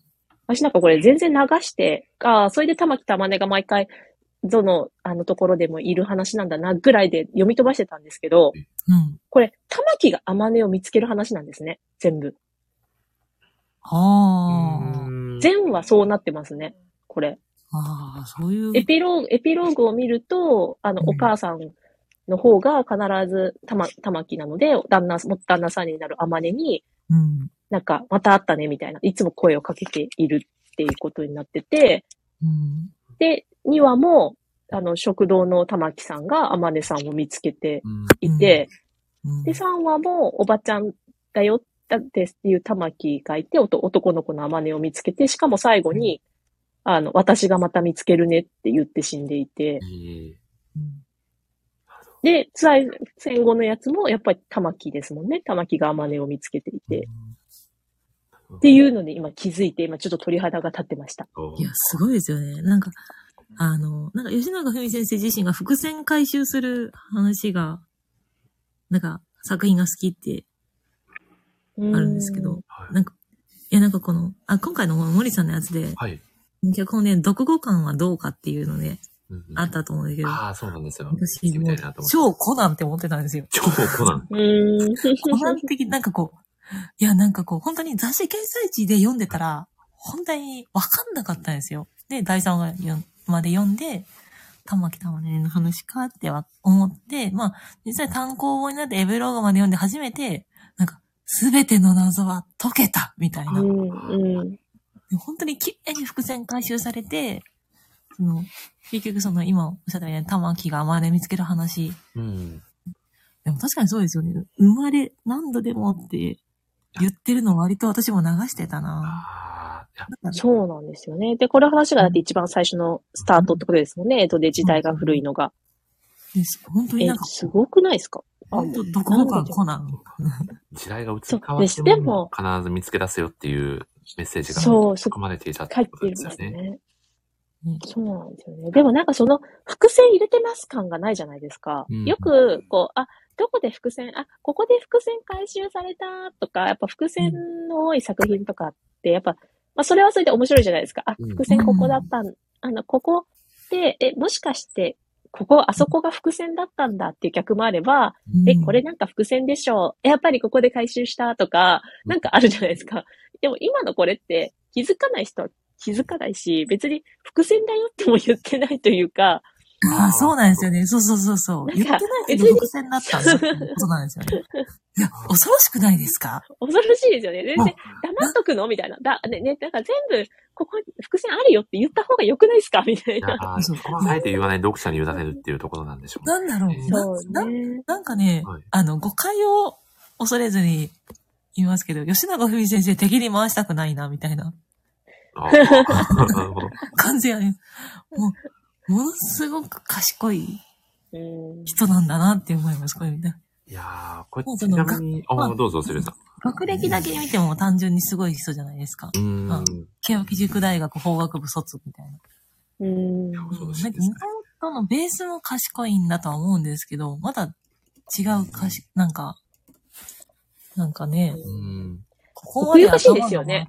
なんか、それを言わないみたいな、なんか、別に気づいてほしい、気づくべき伏線ではないみたいな、いや、すげえ気づいてもらった方が良くないですかうんみたいな。かと思いきや、一単行本の1ページ目にいろんな玉木のあまれの話ですとか言って、なんか、ギャップと思って今、すごい。いや、いいですなんか、単純に、その、ここ花で吉永文先生の新連載、うわーみたいに、うわー新作みたいなんで、読んで、なんかその期待を余裕で超えてくるから恐ろしくって、なるほど。いや、それでも、ねえ恐ろしい恐ろしい。恐ろしいですね。でも、いや、でもこれ連載読んでた人めっちゃもったいないというか、絶対単行本買った方がいいなっていう作品で。まあ、連載の楽しみで、そうね、単行本でさらに保管できるっていうようなところなんですが、うん高野さんどうでした？読後感としてはどのような印象を持たれてます？僕、そうですね。いや、僕もその、なんて言うんだろうな。はいその、つながりが、まあ、あ、つながりがあるじゃないですか。でも、つながり、まあ、正直なんかつながりはなくても別にいいなっていう思いがあって、なるほど。あの、ごめんなさい、僕もあんまり読んでないんであれなんですけど、なんなら1話を書いた時につながりにするつもりはなかったんじゃないだろうかっていう、なるほど。どっかで言ってたら、あの違うよって言ってたらあれなんですけど、あの、連作で、まあ、名前を同じにする構想まであったのかな、みたいな。もしかすると連載の中で、そこは、まあ、ね2話書いてる時点で名前一緒なんで、まあ、そこの各段階では決まったんだろうけど、ただの短編から始まったっていう可能性もあるんじゃないかなっていうような気は実はしたんです。ああ、なるほどですね。そして杉浦さんのアプリが落ちてしまいましたね。あら。杉浦さん、もう一回転生して帰ってきていただければと思いますんで、そっと招待を押しておきますね。はい。来てくれると思いますね。はいはい。どうぞ、中野さん。もう一つん思った、思ったことがあって、はいは結局これあの男女の恋愛の話はその最後の話だけなんですよね。そうですね。で、あとはまあ家族愛とか、まあ男と男とかっていう形の恋愛で、で、それ僕はさっきも言ったんですけど、そのまあ根根本的な吉永先生の良さみたいなって言ったのって、結局その、なんか、なんて言ったら、これすごくなんか原稿ができてなくて申し訳ないんですけど、あの、恋愛、恋愛能じゃないっていうんですか？恋愛の愛じゃないっていうのかな？ほう。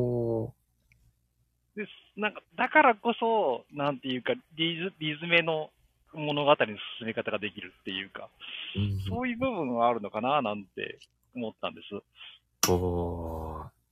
その恋愛ってなるとどうしてもあ男と女だとすると、やっぱりその、なんていうか生殖の本能みたいなのが必ずあるわけじゃないですか、根本的には。うんうんだそこにとらわれないこの BL 作品をずっと書いてきた人だからこそ、なんていうかその、あくまでも理論、理論で相手を好きになるというか、その関係性を作り上げて関係性を愛するっていうような、なんかそれがその、今のこの作品の全体に通じる良さになってるんじゃないのかなって思ったわけです。はい。はで、その理論を突き詰めていくと、別に最後の話も男女じゃなくてもよかったんじゃないかなとかも思ったりするんですけど。うん。で、しかも、吉永先生って、大奥ではよくやってましたけど、男女の恋愛ってまともに書いたのは、それこそ大奥ぐらいしかないですよね。あそうか、そう言われてみればそうですね。うん。で、まあ、だからそれが、まあ、むしろ良さにつながってるとは思うけど、うんなんかその、なん、まあ、なんて言うんだろう、本能的な部分じゃないとこ。ろを描けるっていうことの強さっていうのをなんか感じましたね。おー。いやいいワードですね。本能的じゃない部分の強さ。いやうんまあまあ、あくまで僕の考えですけどね。ー、いやーでも、すごく、いや、おお話聞いてて面白かったですね。み、みちゃさんどう感じられます？いや、なるほどなーって、やっぱりね、そう、そういう風な見方も確かにできるなーっていうのを聞きながら、やっぱ人の考察聞くのって楽しいですね。そうです。そう同じ作品読んでてもね、全く自分とこう異なる感想が出てくるっていうのもまた作品の、ね、深さゆえのものなのかなと。あそしてそうですね。杉浦さんがいつの間にか転生して帰ってきてくださってますね。お帰りなさい。あ、お転生した帰りなさいませ。ぞ。転生したんですね。やったぞ。お子、お子さん寝てらっしゃいます？あ寝てます。ごめんなさい。めっちゃしかもいびきかいてる。そう、かわいい声がね。うーんつってものすごいいい感じでフェードインしてどこからどこから？と思って。寝息が、寝息が聞こえると思って。安らかに眠られてますね。ええほんと。いやっと出ました、一年生。コロコロコミックで大爆笑されてた。そうそう。すごいんですよ。いや、でもまあ、なんだろう。はい。自分、まあ、私は小学1年生、あの、コロコミとかで、からでしたけど、いうんや、こうやってこう漫画を読む目が培われていくんだな、とかいうので、ちょっと感動すらする時もあるけど、うるせえな、こいつっていう、今日は。いやーしかし、今、今の、今のバックミュージックはまさかの杉浦さんのお子さんのいびきっていう、なかなかシュールなラジオ会になってます。もうなんか寝るって言ったんですけど、なんか、あの、はい。森氏ラジオを聞きながら寝たいっていう。森氏ラジオ、そんな、そうなんですよすごいですね森氏ラジオいいですね。そう声がいい、あのやっぱ低音ボイスが、いやっぱり耳にを誘うっていう、みんな寝ちゃうっていう。そうですいやいいですエアポッツで、エアポッツしてたら、はい。もう話終わっちゃったの？って言うから、何聞きたいの？っていうのを聞いて、あの、ちょっと、スピーカー以下のオフィスではね、聞きたいって言うから、じゃあ聞きながら寝なって言って、あー 森氏ラジオを聞きながらガチ寝しました。ありがたい、ありがたい、やだな、やだ。いや、いやありがたいですね。ぜひ、あの、うんお子さんが寝ないときは、アーカイブを流していただけるとなんかいいんじゃないかなと。多分寝ますね。前回の。まあ、あの、はい工場を聞かせればきっと寝ると思いま。ですすね。めっちゃ長い前工場で、きっとすぐに眠りについてしまうんじゃないですかなと。そんなわけで、杉浦さん、はせっかく高岡さんとみちゃさんも来ていただいたので、何かご質問などあれば、ぜひこの機会に。いえ、玉木とあまりに関していや、もう、たまね、でももう、何でも、きっと、はい、大丈夫です。や、てかさっきあの、はいね、ちょっと話も、あの、恋愛じゃなくてもよかったんじゃないかみたいなね、あの、最後の江戸時代。ていうか、よく考えたら、恋愛がちゃんと絡んでるのって、江戸時代と最初しかないんですよね。う。うんんあの、結局それ以外は合うから。あ、でも、お二人、お二人の、あの、印象的だったシーンってのは聞きたいですね。特に印象的だった。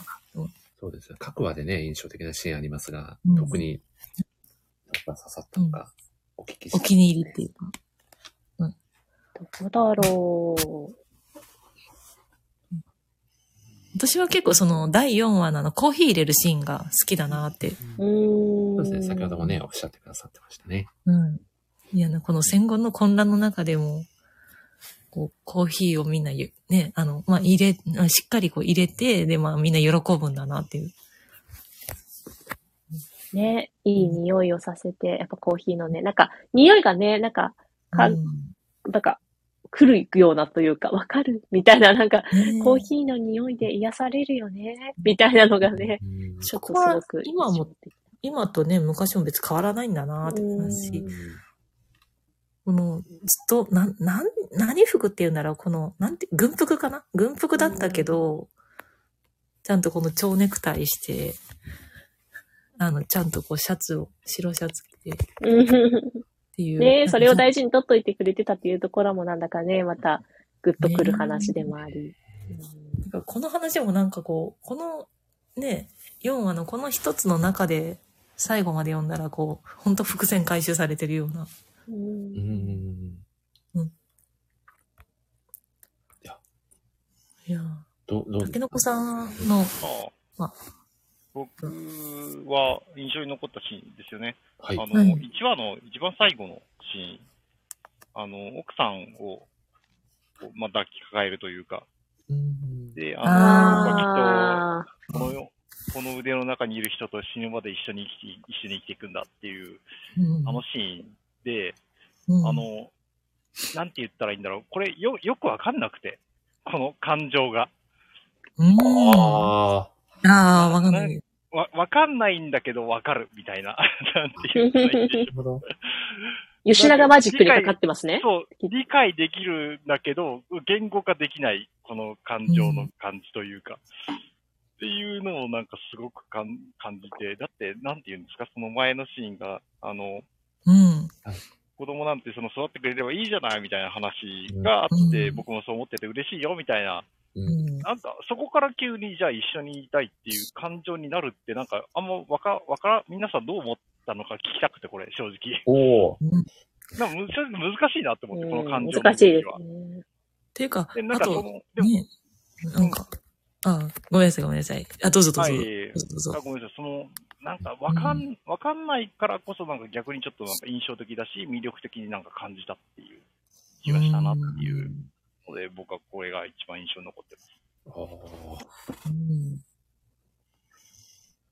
なんか静かな覚悟なんですかね。なんなんかもう、もうこう決められてるんだろうなっていう感じなんですかね。あ諦めともまた違うんだろうなっていう。なるほど。うん諦めというほど、うん。ネガティブな感情ではないのかな、とは感じますね。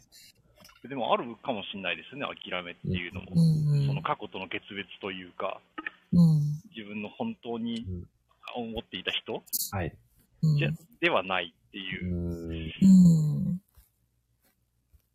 うん、な難しいなって思ってまうして。うん。本当に難しい感情ですし、なんかあまりこれ以上に解像度高く言語化しようとしない方がいいんじゃないかみたいな気もしちゃったりします。ああ、そうかもしれないですね、うん確かに。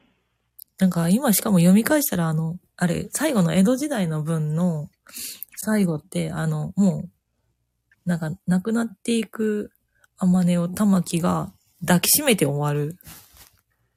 はい。うん。この第1話も抱きしめて、抱きしめてってほどじゃないかもしれないけど、まあ、うん。ちょっと軽くうん抱きしめて、まうん。あ、終わるっていう。でも、これは生きてるっていう。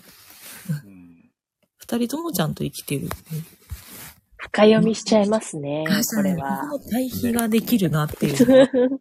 恐ろしい。いや、本当にそうですね。だから、これなんかエピローグがまあ今回書き下ろしで入りましたけど、結局1話って1話じゃなくて0話ですよね、これって。ここのなんか1話目って。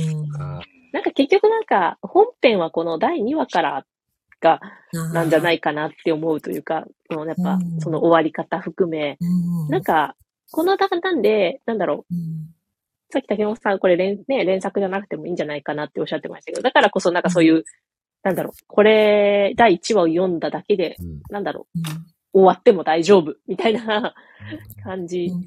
にはしてるし、なるほど、玉木と天音っていうのじゃなかったら、に名前ついてなかったら全部バラバラですよね。うん、そうですね。とんでもなないですよね、もう。つなぎ合わせ方が。まあ、このタイトルの秀逸さもね、しかり。うん。なんかど、なんかね、この玉木玉ねもね、なんか、うん。こうなんかどっちも円みたいな感じじゃないですか。ま、回る、うん回る回るみたいな名前をつけてて。まあ、輪廻転生と言いますか。うね。ん。うん。いやー、すすごい、なんか、だからって、な、ね、なんかこう、自分の周りにいる人がもしかしたらそうやって繋がってたかもしれないみたいな、って思う人もいるんかもしれないけど、私案外それを思わなかったんですよね。ほうん。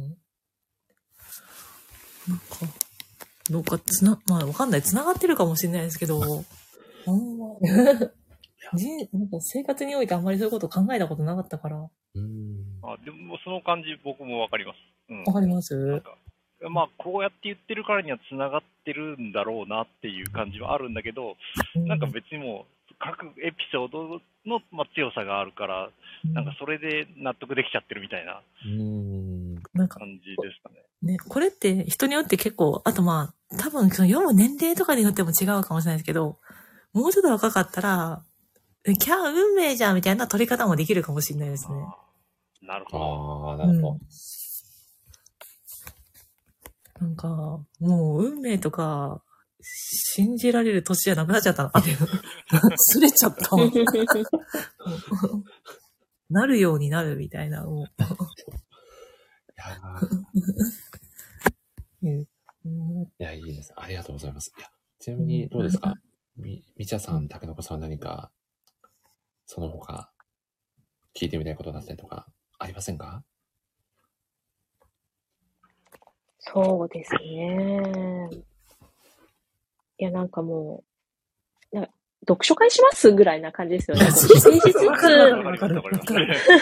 1ページずつみんなでこう見ながら。そうそうそう、そうなんです今の竹の子さんの言われたこの2ページを私はもう悶々と、なんかすごいさらっと読んでたな、自分、みたいな。クソ、なんて、そうだよね、みたいな。意味わかんないな。やっぱ私もわからんな、って、今、気づくとかがあるので、なんか。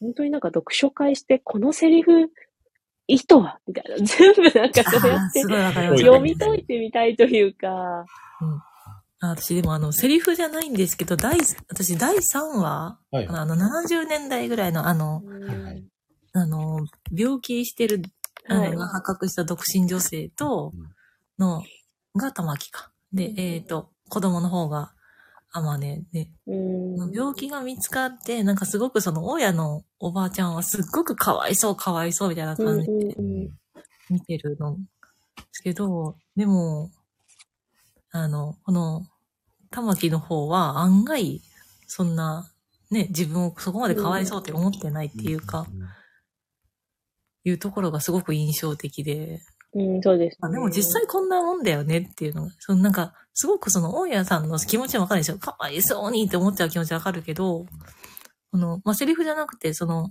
えっ、と、モノローグとか、あの、ちょっとした思いというか中で、病気のことは死ぬほど嫌だけど、いや、本当に死ぬんですけど、でもそれさえなけりゃ、なきゃ、仕事もやりがいあったし、もちろんいろいろあったけど、一人身の人生自体はそんな悪いものじゃなかったんだけどなっていう部分が、うん。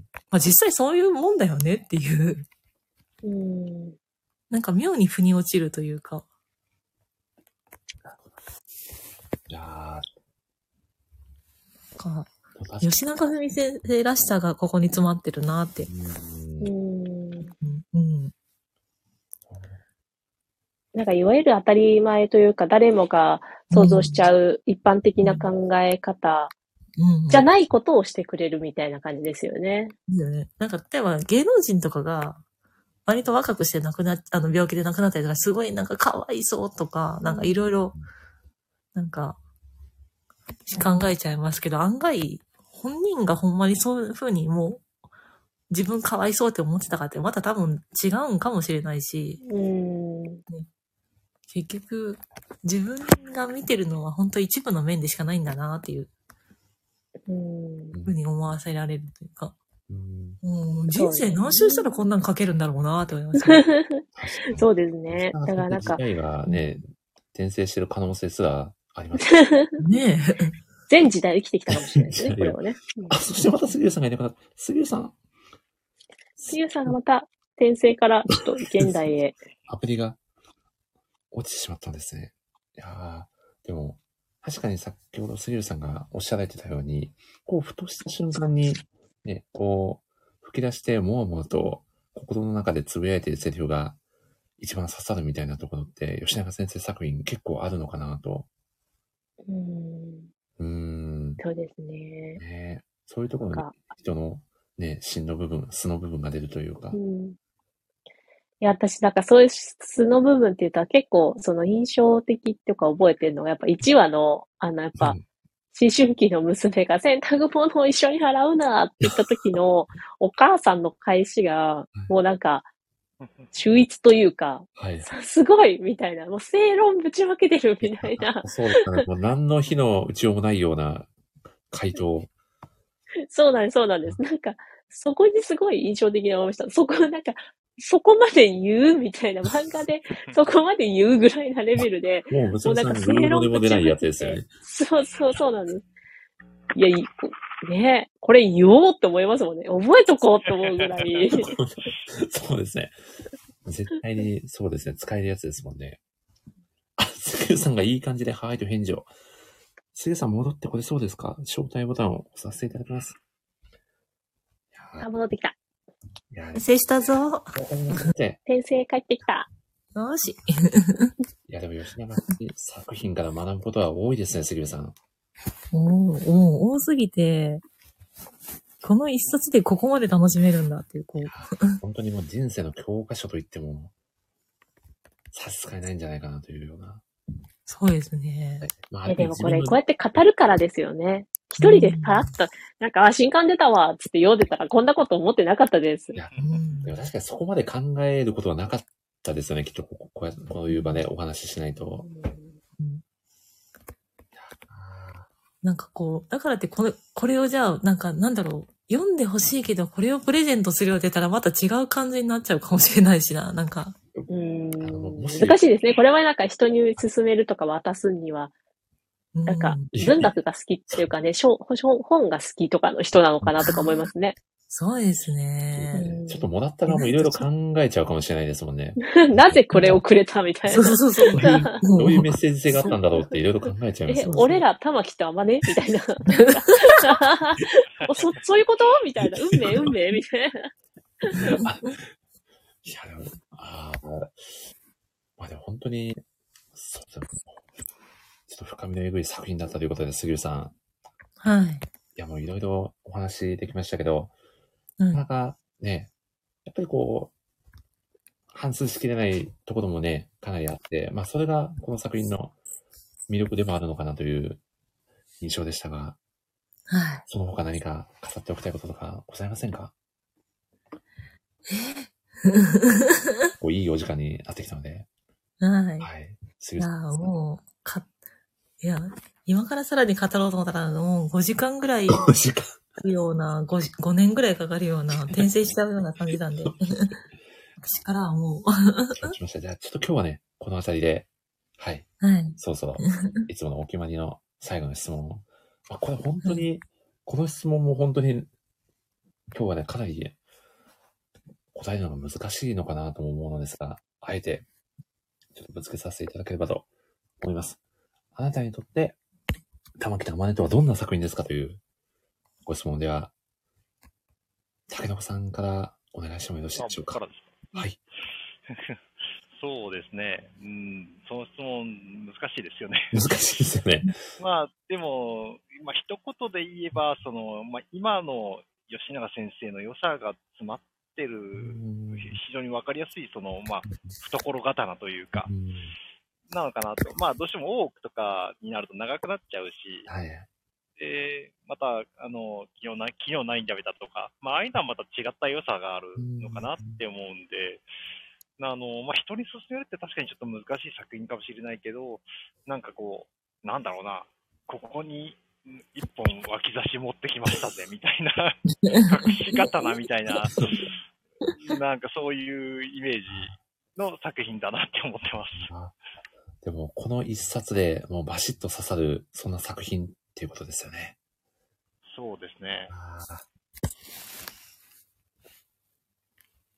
そうですね。いや、本当に、なんかもう、い一巻でこれだけね、考えさせられる余白があるのかっていう、このね、今日この1時間半でいろいろお話ししてきただけでも感じたので、やっぱりこう、ね、この作品も、ね、ぜひ、まだ吉永文先生を体感されたことがない人にこそは、あえて読んでほしいなっていう気持ちもあり確かに。ますね。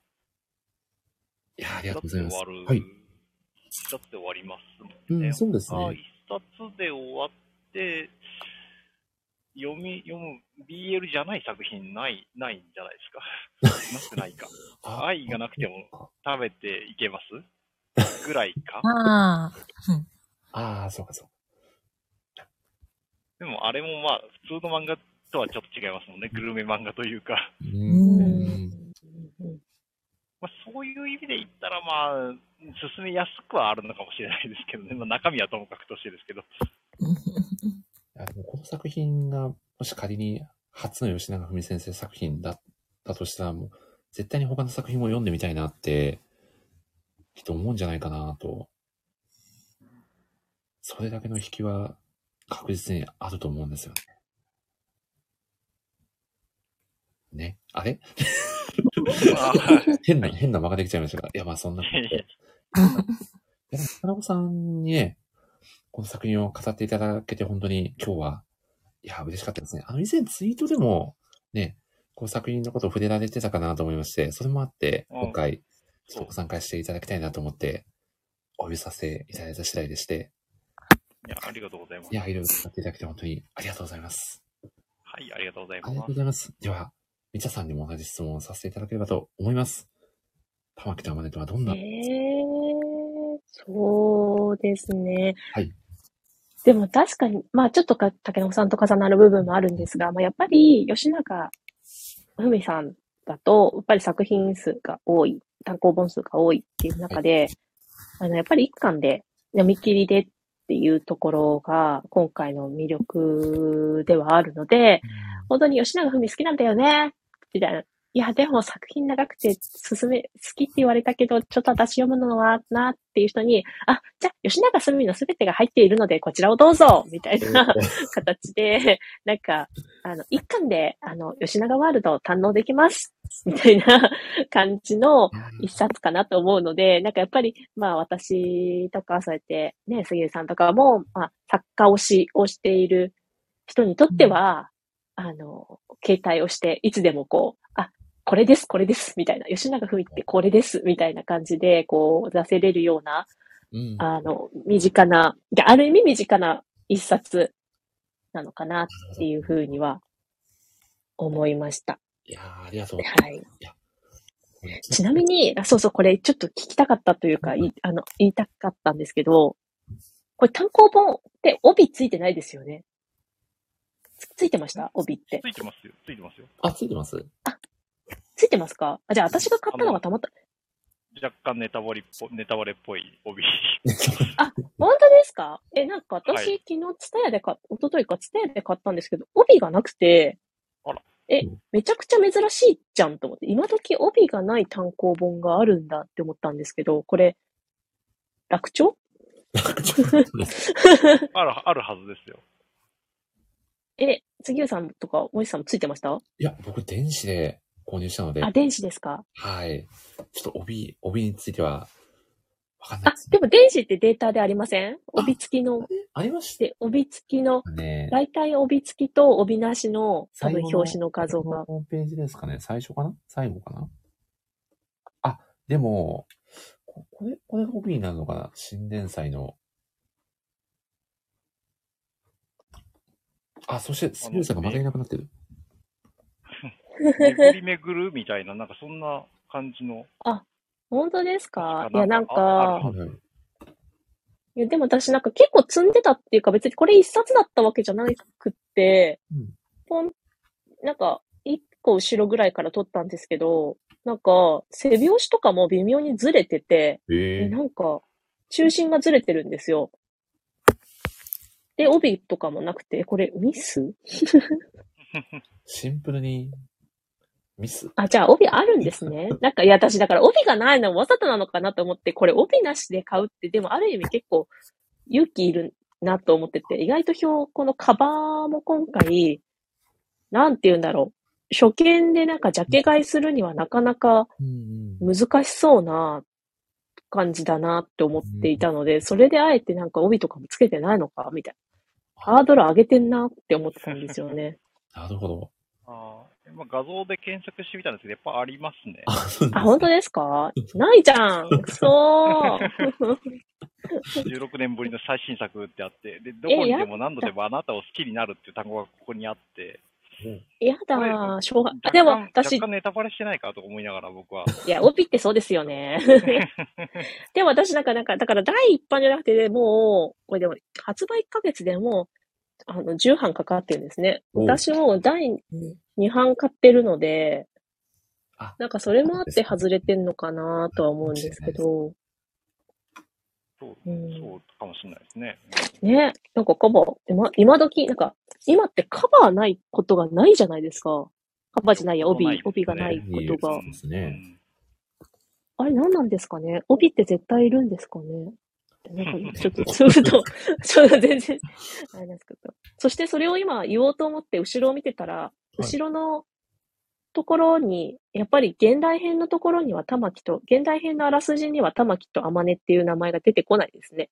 へえ。なんか、に、明治時代編からの4編に関しては玉木と天音って名前を出すんですけど、なんか、現代編のところにはなんか、あえて妻と夫しか書いてないっていうところが、なるほなんかやっぱりオープニングというかゼロ話感がすごいありますね。でも、あえて、そう、あえて帯をね、つけなかったのかっていうような、それはそれで新鮮みたいな。うん、そうですね。なるほなんか、はい英語のタイトルもめちゃくちゃ長いんですね、これ。ど。あ、そうなんですね。ど。あ、英語。と、今、なんか玉木と天音のこの、ところに、そこにやっぱりこれ、あれですね、ショート、アンソロジーのショートストーリーで、あの、家族とかロマンスとかフレンドシップの、その愛を通した、のひろ、その広がりだみたいな感じですよね、これ。いう話だぞ、みたいなことを、おおみたいな、なるほどですね。めっちゃ。書いて、これ英語で説明しようと思ったらめちゃくちゃ難しくないですか？漢字の意味を、あの、伝えなきゃいけないっていう。確かに、英訳できるのかっていう。うーん。だから多分こんな、あらすじみたいな英語タイトル書いてるでしょうね。ううんん。悩んだんでしょうね、きっと。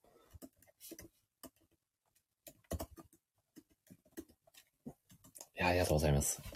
はい。すいません、脱線して。あ、とんでもないです。いや、ということで、めちゃくちゃいい作品だということで、皆さんありがとうございます。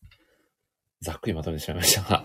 ということで、ということでですね、最後にですね、まあ今日のメインゲストの杉浦さんにですね、この作品はどんな作品ですかというご質問をね、杉浦さんいなくないですか？させていただこうと思ったら、杉浦さんいないじゃないですか。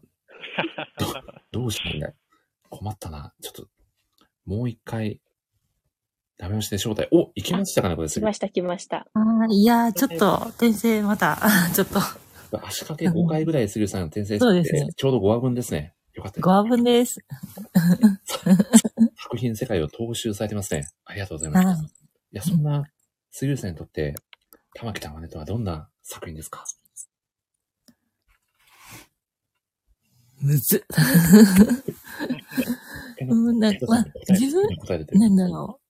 客観的に言うと、うんうん。まあやっぱ吉永、まあ、みちゃさんもおっしゃってますけど、吉永美先生の、まあ、の、す進めるには本当ちょうどいい推薦図書みたいな。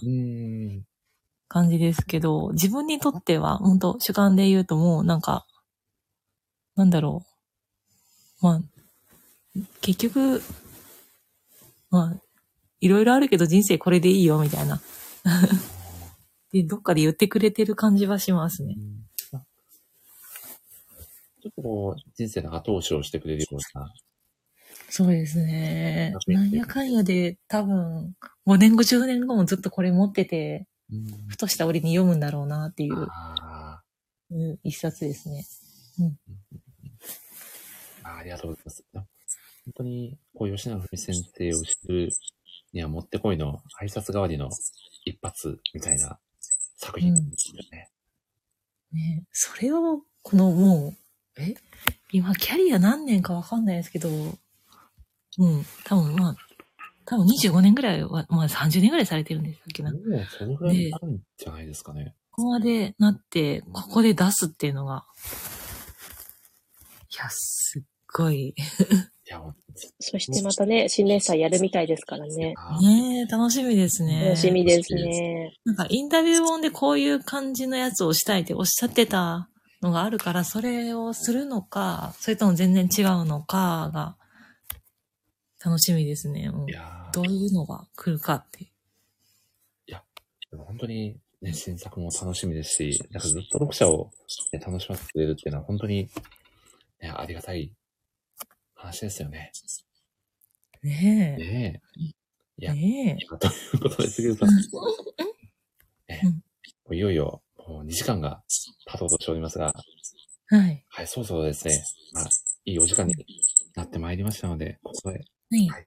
締めさせていただければと思いますが、本日のラジオ会、メインゲストで出ていただいたのはかなり久々だったと思うのですが、本日はいかがでしたか？まあ、楽しかったですよ。あと、まあ、やっぱり子供が乱入してしまって申し訳なかったなと思ってす。然お気になさあってい。や、うんよかったです。楽しんでいただけて。うんはい。まあ途中、ちょっともう、ほぼコロコロコミックとボンボンの話で、そうですね。脱線もね、しつつ、ね、いい感じに話できたんじゃないかと思います。本当に今日は杉浦さんありがとうございました。ありがとうございましたありがとうご。ざいます。そして、みちゃさんと竹の子さんにも少しご感想をお貸せいただければと思います。みちゃさん、今日はいかがでしたか？はい、楽しかったです。ありがとうございます。久々になんかこんなね、がっつりと漫画について久々に語れて楽しかったです。あーありがとうございます。あ、ちなみに、みちゃさん、明日、スペースやられるんですよね？そうです、そうです。寝言のスペース10月会が、あ、違なくた、11月会がお明日、あの、お、押し入れの人さんと、ドラちゃんと一緒に雑、半分雑談会で、おあの、やろうかなと思ってます。明日はどんなテーマで語られるんですか？で、雑談なんですけど、雑談の中でも、あと、11月の一応投稿テーマ軽く、まあ、うんうん。触れつつ、あのー今やってる寝言の取り組みだとか、あとドラちゃんがなんか漫画サミットっていうかあの、アメトークみたいに、ラブコメサミットみたいな、ああいうのやりたいよねみたいなことを前にあの、おっしゃってたので、なんか寝言のスペースで何できるだろうね企画を一緒に相談をする会にしようかなと思ってます。めちゃくちゃ面白そうですね。何ができるかねみたいな。寝言のスペースでどうする？みたいな、あの、そういう雑談です。あーいいですね。スペースを使っていろいろ面白い企画を考えようみたいな。そうなんです、そうなんです。なので、そういう会なので、ゆるりと、あの、お子さんの睡眠を妨げない 声だと嬉しいなと思っております。ぜひね、お時間ある方は、ね、リアルで参加していただはい、アーカもあるので、ぜひぜひと。いやー、じさん、ありがとうございます。ありがとうございましたあり。がとうございます。じゃあ、竹の子さんにも軽くご感想いかがでしたか、本日は。そうですね、あの、本当、まあ、ツイッターで僕も言ったように、うんこの作品はちょっと本当誰かと語りたいなっていうのがあったんで、そういう場所を設けてもらったのが、まあ、非常に嬉しいですね。あありがとうございます。まあ、できれば、なんかリアルの場所でやれるのが一番いいなとは思ったりはするんですけど、読書会言ってましたけど、ね、本当にやりたいですね、読書会。ああ、いいです僕ね。もだと名古屋でオフ会とかをやりたいなとずっと思ってるんですけど、うんやったら誰が来てくれるんやろみたいな思いがあり、意外とでも来れそうですけどね、名古屋だったらこうね、ちょっといらっね。しゃいますもんね。うん、そう。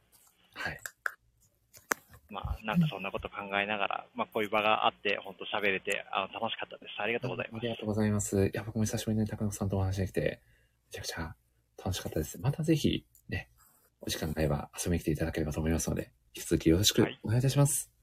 はい、ありがとうございますありが。とうございました。ということでですね、うん2日続けてラジオ、久しぶりにお届けできて僕も楽しかったです。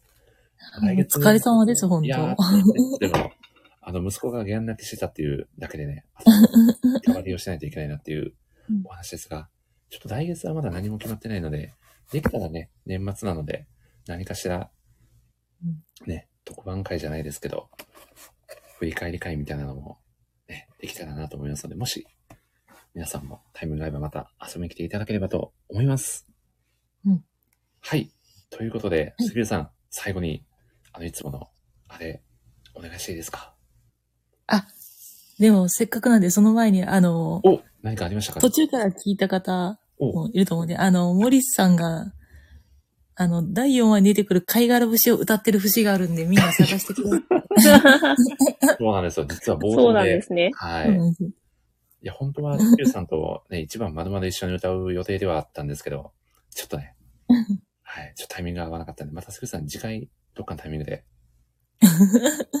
私はもういつでも。ありがとうございます。ちょっとちょっとリアルの場じゃないと、あの、ね、なかなか合わないので、難しいのと、また、はい初回に合わせてね、何かしら、披露できればなと思いますので、はい。はい。でもよろしくお願いします。ねでは、すぐさん、じゃあ最後のご挨拶お願いしてもよろしいでしょうか。はい。はい。あれ？どうすんやったっけ？いつもはね、ではまた次回の放送でお会いしましょう。の後に、ああ、はいせ さようならっていうやつですね。はい。はい。あ、ではまた次回の放送でお会いしましょう。せーの。ささようあ。なら。そうなら。あ過去一と言ってくらい合わなかったですね。いや、まあまあね、はいろいろお話ししてね、よかったです。皆さん。ありがとうございました。ありがとうございましたではでは、おやすみなさい。失礼します。うん